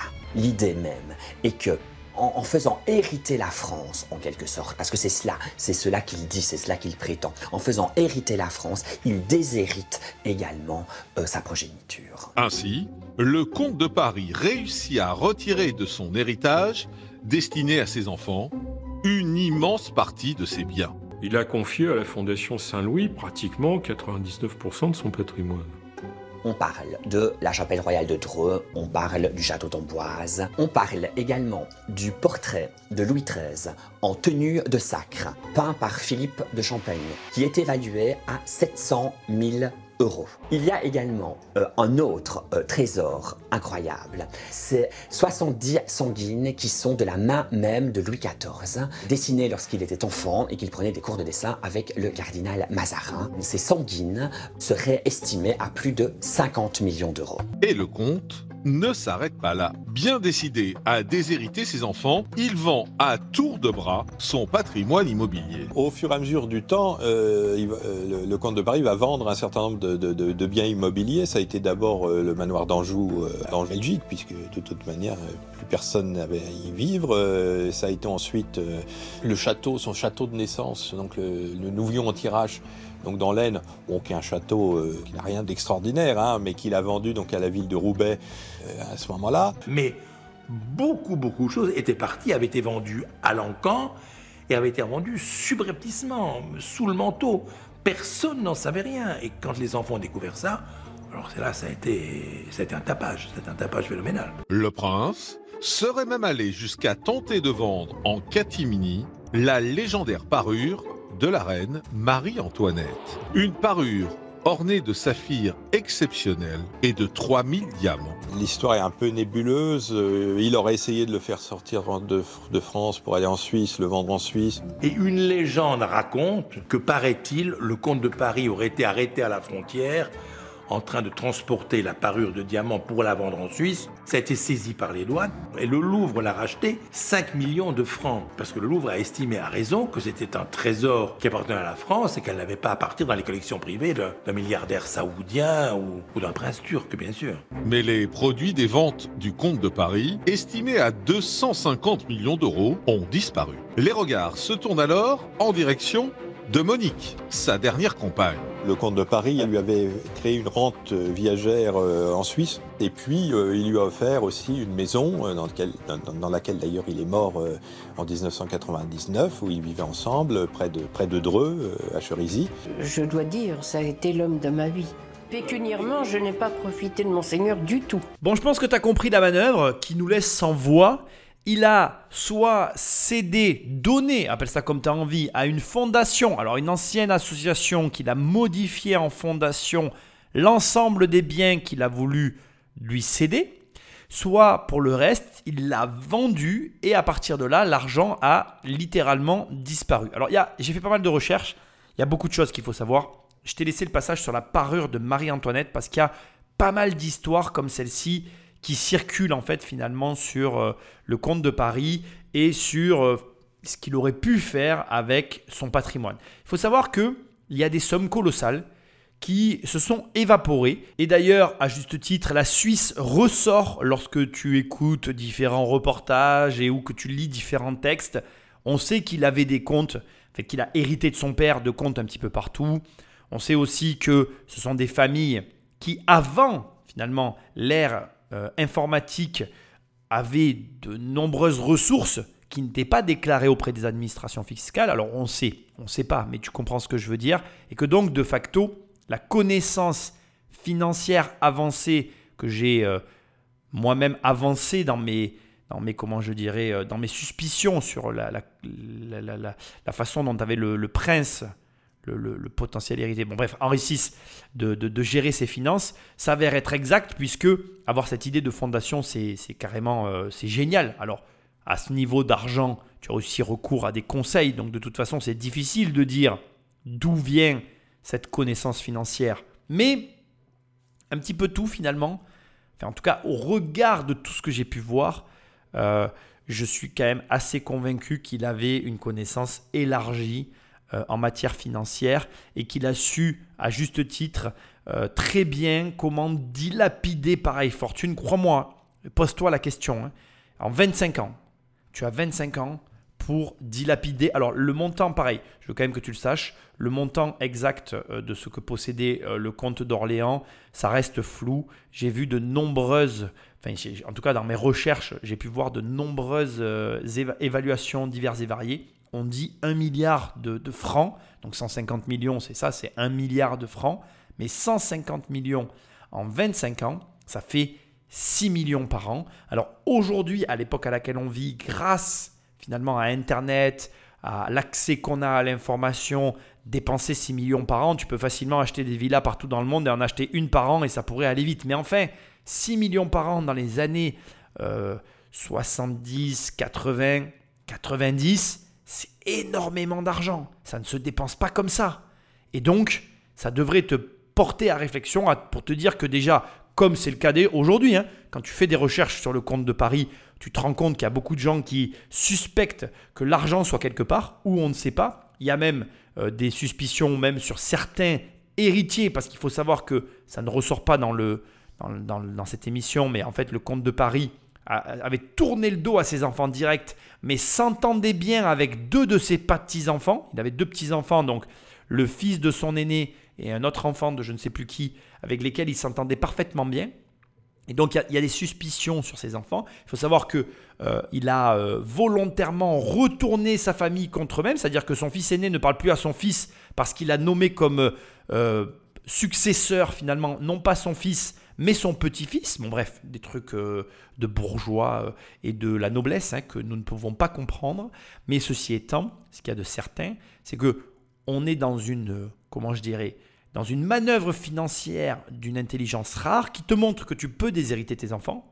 Alors tu vas voir, je te laisse un petit peu de suspense, mais ça va pas finir comme ça. Et on est aussi dans une manœuvre financière où on pourrait se dire, mais attends, quand même, si réellement, parce que tu comprends à ce stade, tout accuse euh, Monique, sa deuxième épouse, pour qui, pareil, j'ai vu euh, tous les montants, hein, euh, de 40 millions à 6 millions, on peut passer par tous les montants, il y a tout le monde qui dit que c'est elle qui a aspiré tout l'argent. Mais enfin, entre nous, euh, on parle de 6 millions par an pendant 25 ans. Ça me paraît invraisemblable qu'elle ait dépensé autant d'argent, d'autant que, comme elle le dit elle-même, ça se verrait. Mais bref, tu vas voir ce qu'elle va dire. Et moi, j'ai encore des révélations à te faire la concernant. Du tout, parce que d'abord j'avais un salaire qui m'était donné, euh, que je pense que je méritais. Et puis, euh, en plus de ça, je, je ne suis pas une femme à argent. Alors déjà, bon, elle avait un salaire pour être avec son mari. Alors c'est pas vrai, c'est des raccourcis tout ça, je t'explique. En fait, quand ils se sont rencontrés, elle, euh, elle a obtenu un salaire de la maison de retraite dont s'occupait le comte de Paris. Elle touchait 50 000 francs par mois, c'est colossal.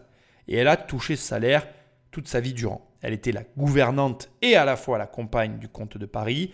Et indépendamment de tout ça, elle recevait des cadeaux et bénéficiait du train de vie du comte. Mais ça, j'ai envie de te dire, bien sûr que ça fait rager les enfants, mais c'est le lot de tout le monde. Si moi demain euh, je vivais avec quelqu'un d'autre, la personne bénéficierait de mes horaires tardifs, de mon exécrable caractère. Et je remercie ma femme qui, je sais, m'écoute maintenant en podcast, puisque je la quitterai jamais. C'était un message pour elle, c'était personnel. et, euh, et en vérité, ce que je veux te dire, c'est que c'est pareil. Demain, tu es avec une femme qui est richissime, elle te quitte, elle se met avec un autre homme, et ben, le nouvel homme bénéficiera de son train de vie. Ça, après, euh, qu'est-ce que tu veux que je te dise? C'est comme ça. Mais bon, bon, je suis pas là, je suis pas un enquêteur, je cherche pas à dédouaner Monique. Je cherche à te dire simplement qu'il y avait des accords entre eux, qu'il y a eu ensuite la relation et que la relation a modifié normalement la nature des accords, mais que pour je ne sais quelle raison, je ne suis pas dans leur couple, les accords ont perduré, le salaire, etc., etc. Et le couple aussi a perduré. Autre élément hyper important que je veux dire qui ne ressort pas ici. Monique avait des je ne sais même pas quel terme employer. Elle avait des liens avec la politique, notamment euh, mon ami Jean-François Mitterrand. Euh, et j'ai lu et entendu et vu euh, différents points qui suspecteraient Monique d'avoir utilisé l'argent du compte pour financer le parti de notre très cher et tendre Jean-François.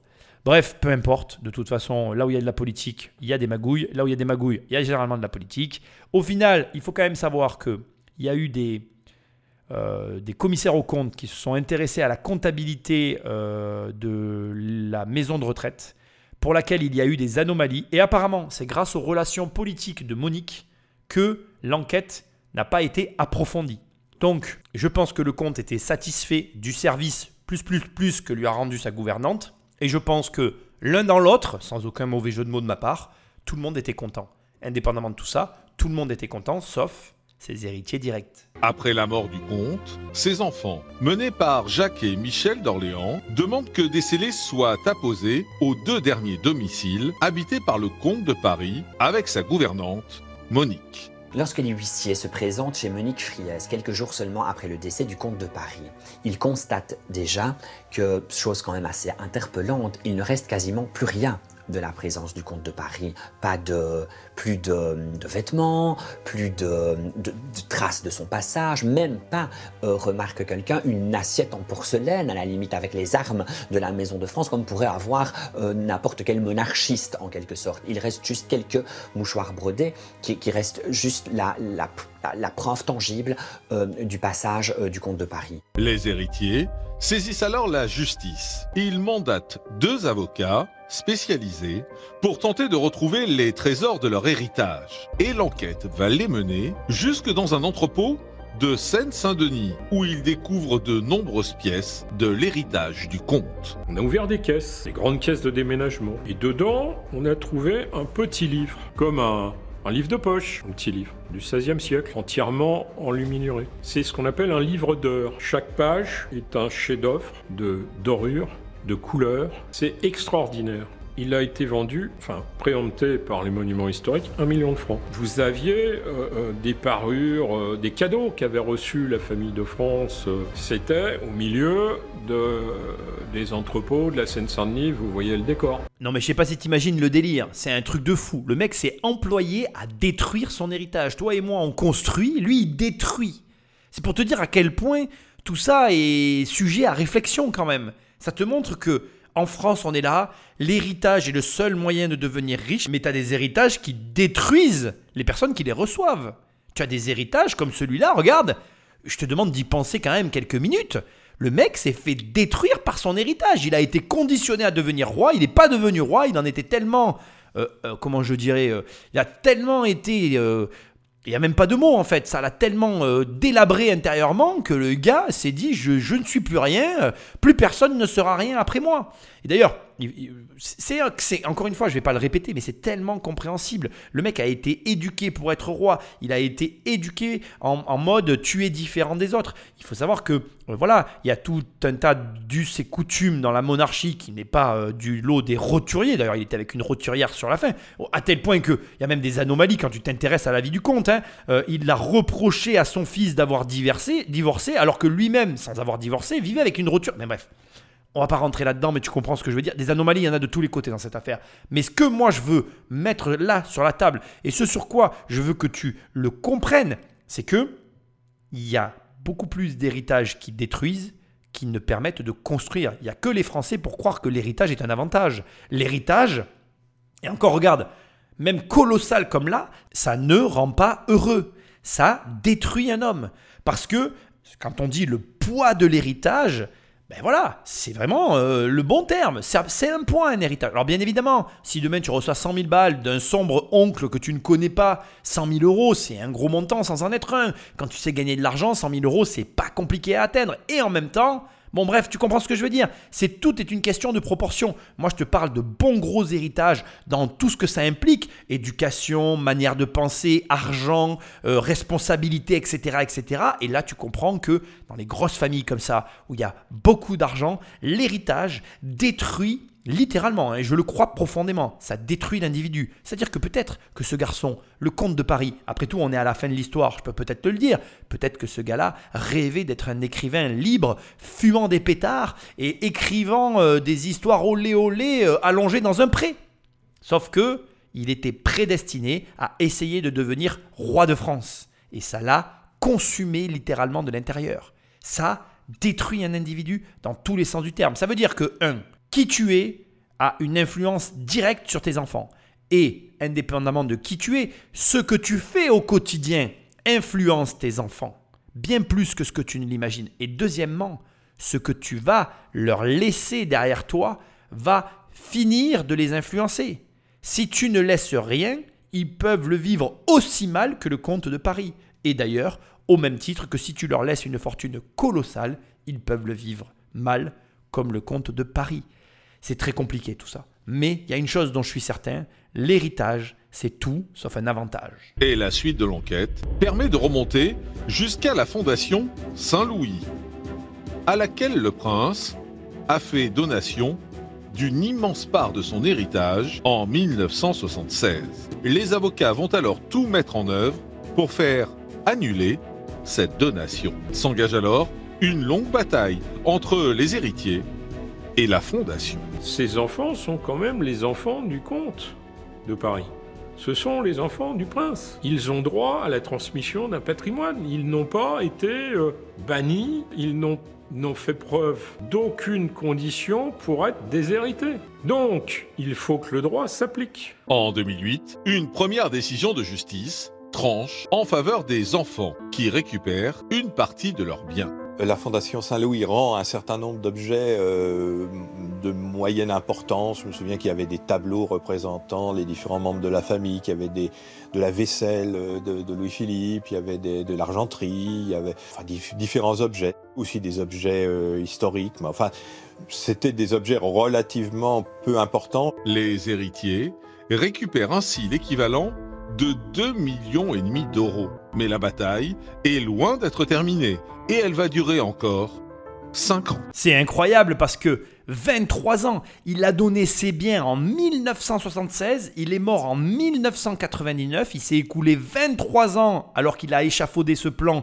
et qu'il a œuvré pour déshériter ses enfants et pendant toutes ces années, à aucun moment de sa vie, il n'a flanché, il n'a repris contact avec ses enfants pour éventuellement, moi j'en sais rien, tu vois, agir ou commencer à peut-être envisager les choses se, même se réconcilier. Absolument pas. Ça te montre une chose essentielle pour toi. Ça veut dire que tu as largement le temps de devenir riche dans ta vie. Parce que quand tu vois à l'échelle d'une vie tout ce que tu peux accomplir, tu te rends compte quand même qu'en 23 ans, il s'est échiné à dilapider 150 millions d'euros et il a réussi. Donc tu dois être capable en 20 années de au moins accumuler 2 ou 3 petits millions quand même.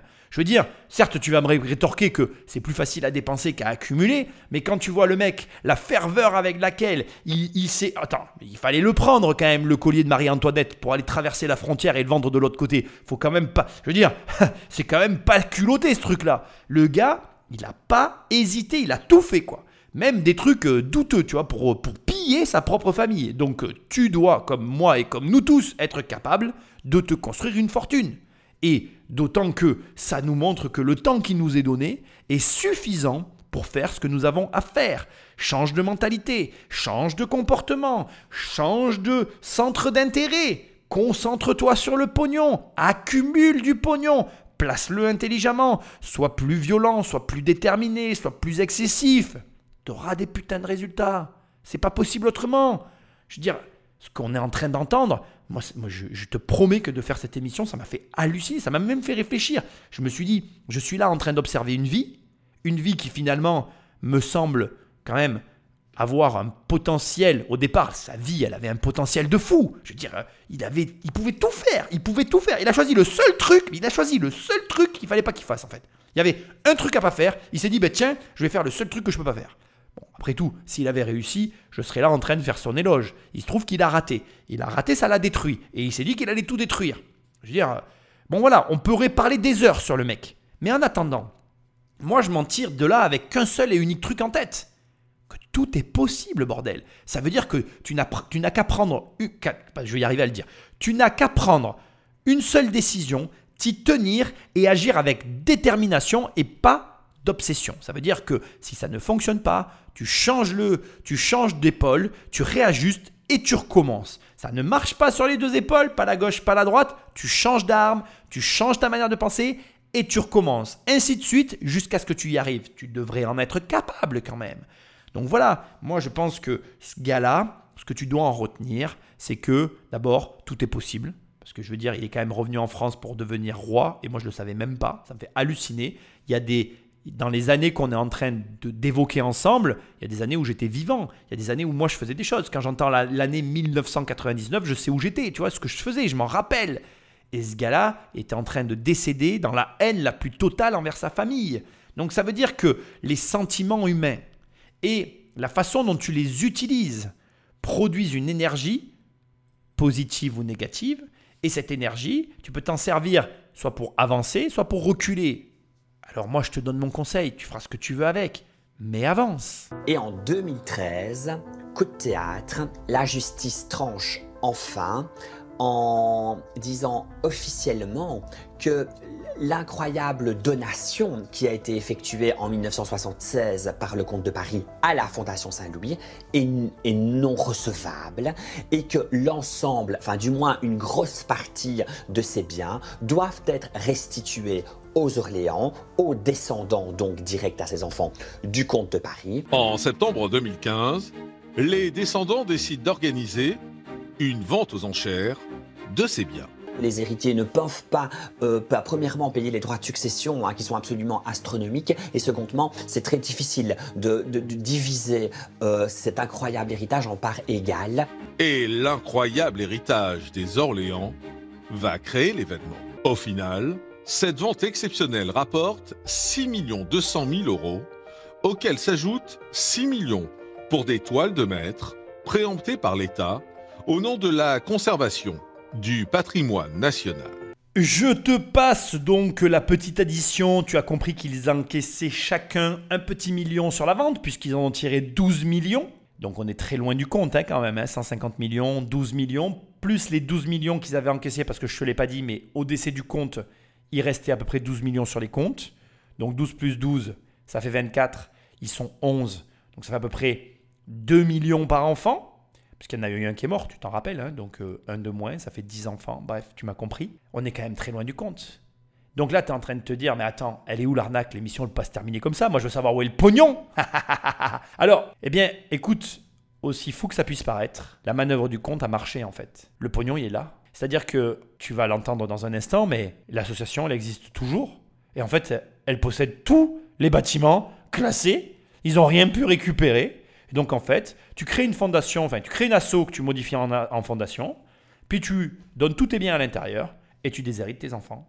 Easy busy. Alors encore une fois, moi je, vais réinsister, je vais remettre un coup euh, sur le premier point essentiel dans cette affaire, à savoir que, à mon sens, on est face à quelqu'un, le comte de Paris, qui a des connaissances élargies financières. C'est pas possible. Je peux pas croire que seul le conseil financier suffit dans cette affaire. Bon, tu me diras après, il a eu 25 ans pour préparer son déshéritage, ou plutôt euh, sa manœuvre euh, financière à l'encontre de ses enfants. Mais bon, admettons, indépendamment de tout ça, il y a aussi les comptes à l'étranger, dont finalement on ne sait pas grand-chose. Où est l'argent? Qui en est bénéficiaire?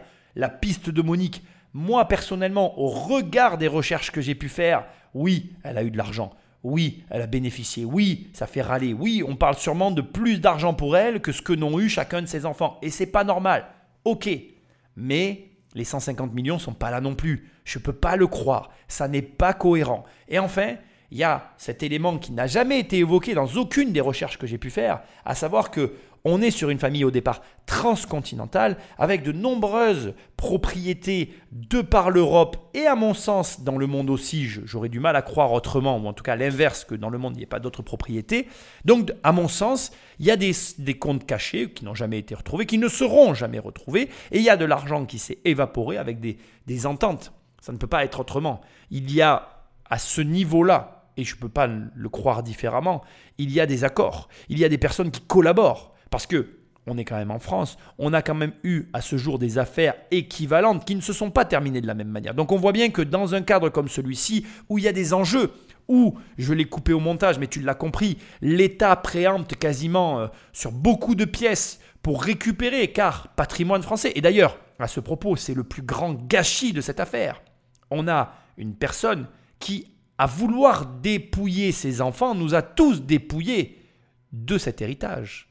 Parce que, tu peux penser ce que tu as envie de cette affaire. Là, on est sur l'héritier d'une famille qui a accumulé sur le dos de notre pays mille ans d'histoire. Ces mille ans de fortune qui ont été dilapidés par un seul homme. Est-ce que c'est réellement normal? Moi, je n'en suis pas certain. Cette histoire à laquelle tu viens d'assister, qui n'est autre que le sabordage d'une famille entière, ça n'est pas la famille d'Orléans qui a été sabordée. C'est la famille française tout entière. Tous les Français se sont fait déposséder par le comte de Paris.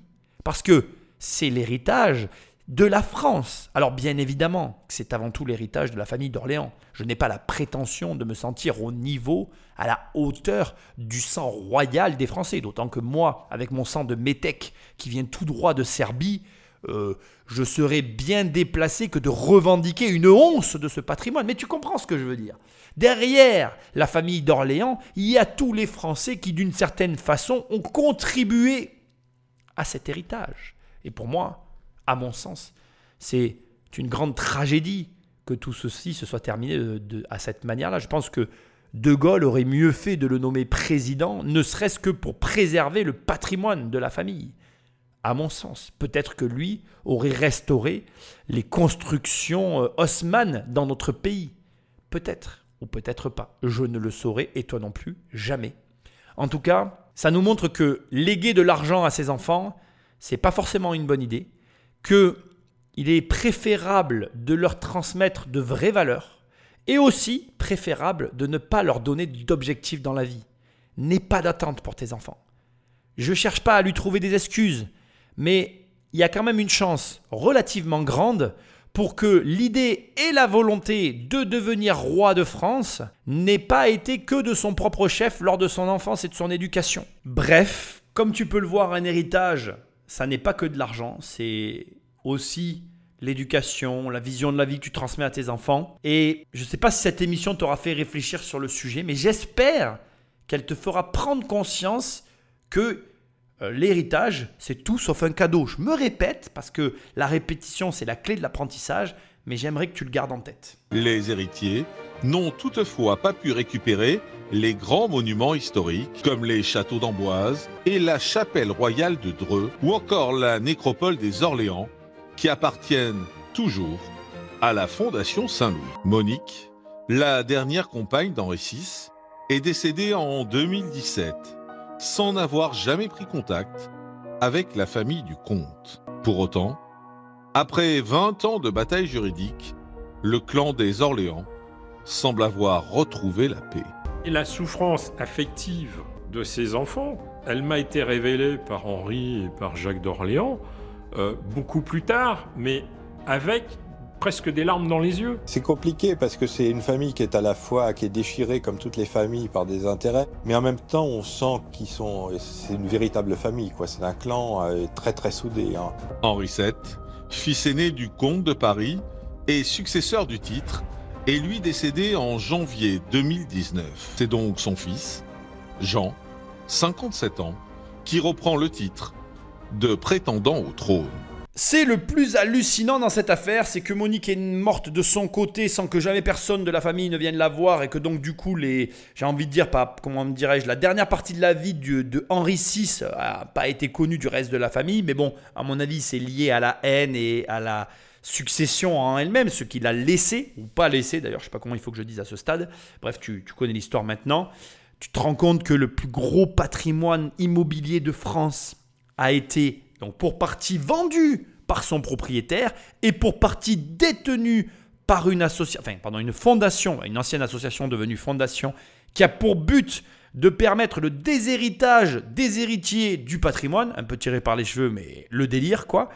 Et on parle pas de, tu vois, on parle pas, de, enfin, on sait pas vraiment. Moi, j'ai fait des recherches. En fait, c'est le plus gros patrimoine français parce qu'en fait, il est orné de, biens d'une valeur inestimable. Il faut que tu saches que parmi les biens que possédait la famille, il y avait Versailles. Versailles a appartenu à cette famille. Le fait est que bon, ça, ça c'est, voilà, ça n'est plus leur propriété. Mais c'est pour te donner une notion des propriétés dont on est en train de parler. Donc la, la fondation possède aujourd'hui ces biens qui, de par leur valeur colossale, fait que c'était l'un des plus gros patrimoines français. Il y a un élément D'ailleurs, j'ai laissé le passage d'archives dans l'émission, si tu as envie de le chercher de le réécouter, tu l'entendras. Ou un élément d'archive où le comte, le comte Henri VI, hein, celui dont on suit l'histoire, pas les héritiers, hein, le comte dit, expliquait que avec 11 enfants, 10 enfants, peu importe, parce qu'il en a perdu un, disait que de toute façon, euh, si l'héritage euh, se prononçait, il serait dilapidé parce que morcelé. Ça aussi, c'est un argument euh, qu'il faut entendre, parce que c'est vrai que les bâtisseurs n'aiment pas bien voir leur œuvre morcelée. Je sais que ça me ferait quelque chose de me dire que finalement mes bâtiments seraient découpés entre mes héritiers et que même si j'aimerais avoir plusieurs enfants, d'avoir qu'une fille, c'est affreux hein, de parler comme ça, hein. mais c'est fou parce que ça n'a pas de sens. Mais je, veux le dire, parce que j'arrive à comprendre cette, façon de penser. Et pourtant, Dieu sait que j'aime les enfants et Dieu sait que j'aimerais avoir plusieurs enfants. Mais c'est pour te dire, tu vois, parce que quand tu construis des choses de ta vie, alors tu me diras, euh, là pour le coup, le compte en récit, lui, il n'a rien construit. Mais bon, tu vois ce que je veux dire. Il y a quand même une part de d'ego qui est difficile à, à, éteindre dans la construction de patrimoine financier. Et c'est pas bien du tout. Et euh, je voulais en témoigner sur la fin de cette émission parce que cet aspect-là, qui pour certains est très laid, et je peux l'entendre d'ailleurs, euh, est compréhensible par les bâtisseurs eux-mêmes. Quand tu vois à quel point c'est difficile, c'est vrai que euh, voilà, tu es regardant quant à l'avenir de ce que tu vas transmettre. D'autant que quand on a des patrimoines, alors il faut savoir une chose, notamment pour le patrimoine, euh, les patrimoines des rois et des reines, ce sont des patrimoines solides qui sont construits d'une façon assez particulière. Ce sont des patrimoines qui sont faits pour durer et qui génèrent du revenu. Il faut le comprendre. Hein. Donc là, dans le patrimoine tel qu'il t'a été décrit, tu pourrais me dire, attends Nicolas, euh, de quoi on parle? Il y a beaucoup d'œuvres d'art finalement, des châteaux et des bois et des forêts. Qu'est-ce qui rapporte dans cette affaire? Ben, Les bois et les forêts, ça rapporte énormément d'argent pour très peu de friction finalement. Et c'est assez simple à gérer quand on sait les gérer. Et il faut comprendre que ce sont des patrimoines de par leur structure générale. Tu l'as entendu tout à l'heure. Le carnet de croquis de Louis XIV, euh, de feutrine de Louis XIV, 50 millions à lui seul, c'est une garantie. C'est un truc que tu mets en vente aux enchères, tu, gagnes, tu prends le pognon tout de suite. C'est facile de récupérer de l'argent sur cette partie-là. Et comme ce sont des patrimoines diffus, avec de l'argent qui arrive un petit peu par tous les côtés, les châteaux sont souvent des, euh, comment je dirais, pas des musées, mais tu sais, sont souvent des, biens pour lesquels on permet des droits de visite sur une partie et pour lesquels les châtelains touchent de l'argent aussi. Donc, on est sur des patrimoines diffus pour lesquels chaque partie du patrimoine rapporte de l'argent. Pareil, quand on te dit des châteaux, ce sont des châteaux qui sont sur des domaines. Les domaines, c'est souvent des domaines viticoles, qui sont des grands crus, qui, à eux seuls, de par leur cépage et de par leur exploitation, rapportent de l'argent aux propriétaires terriens. Donc il faut vraiment que tu intègres qu'on est dans une logique patrimoniale, mais aussi de revenus, parce qu'il faut quand même savoir que euh, le comte de Paris, donc Henri VI d'Orléans, avait des majordomes, des, gouvernantes, à l'image de Monique, toutes ces gouvernantes n'étaient pas ses maîtresses, mais tu comprends ce que je veux dire. Et donc, ce que j'essaye de te dire, c'est qu'il y avait du personnel et que ce personnel, il faut l'entretenir et que pour entretenir du personnel, ben, il faut de l'argent et que pour avoir de l'argent, il faut des revenus. Bref, tu connais la musique. Donc, on est sur des patrimoines qui ne sont pas que des patrimoines de ornement que l'on regarde de par leur beauté, mais qui sont aussi des patrimoines qui génèrent de l'argent de par ce qu'il y a à l'intérieur. Voilà. Et c'est pour ça que la famille s'est battue, parce qu'on parle d'un patrimoine de 150 millions qui rapporte de l'argent, et 150 millions placés qui rapportent de l'argent crois-moi, ça rapporte beaucoup d'argent et ça justifie que toi, moi ou n'importe qui se bagarre bec et ongle pour récupérer le peu qu'il y a à récupérer sur ce genre de patrimoine. 2 millions par enfant, c'est une maigre consolation. Je conclus cette émission en te disant haut et fort, et j'en suis certain, entre les comptes transcontinentaux et les manœuvres du, duc, parce qu'il y a eu des manœuvres, s'il a su créer une, transformer une association en fondation il a su faire d'autres choses. C'est certain, l'argent est quelque part, ou je n'ai pas la prétention de le savoir. J'ai des idées suite à mon enquête, mais je te rassure, tout est dans l'émission. Je te laisse la réécouter si tu veux approfondir. Merci d'avoir écouté cette émission sur l'héritage du duc de Paris.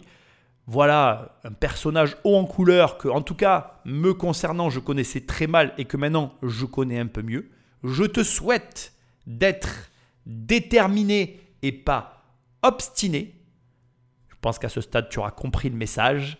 Like, partage, va sur immobiliercompagnie.com dans l'onglet formation, il y mes formations, dans l'onglet livres, il y a mes livres et dans l'onglet coaching, on travaille toi et moi ensemble sur le projet de ton choix. Et je te remercie de partager ce podcast avec tes amis parce que sans toi, il n'existerait pas. Et je te dis à très bientôt dans une prochaine émission. Salut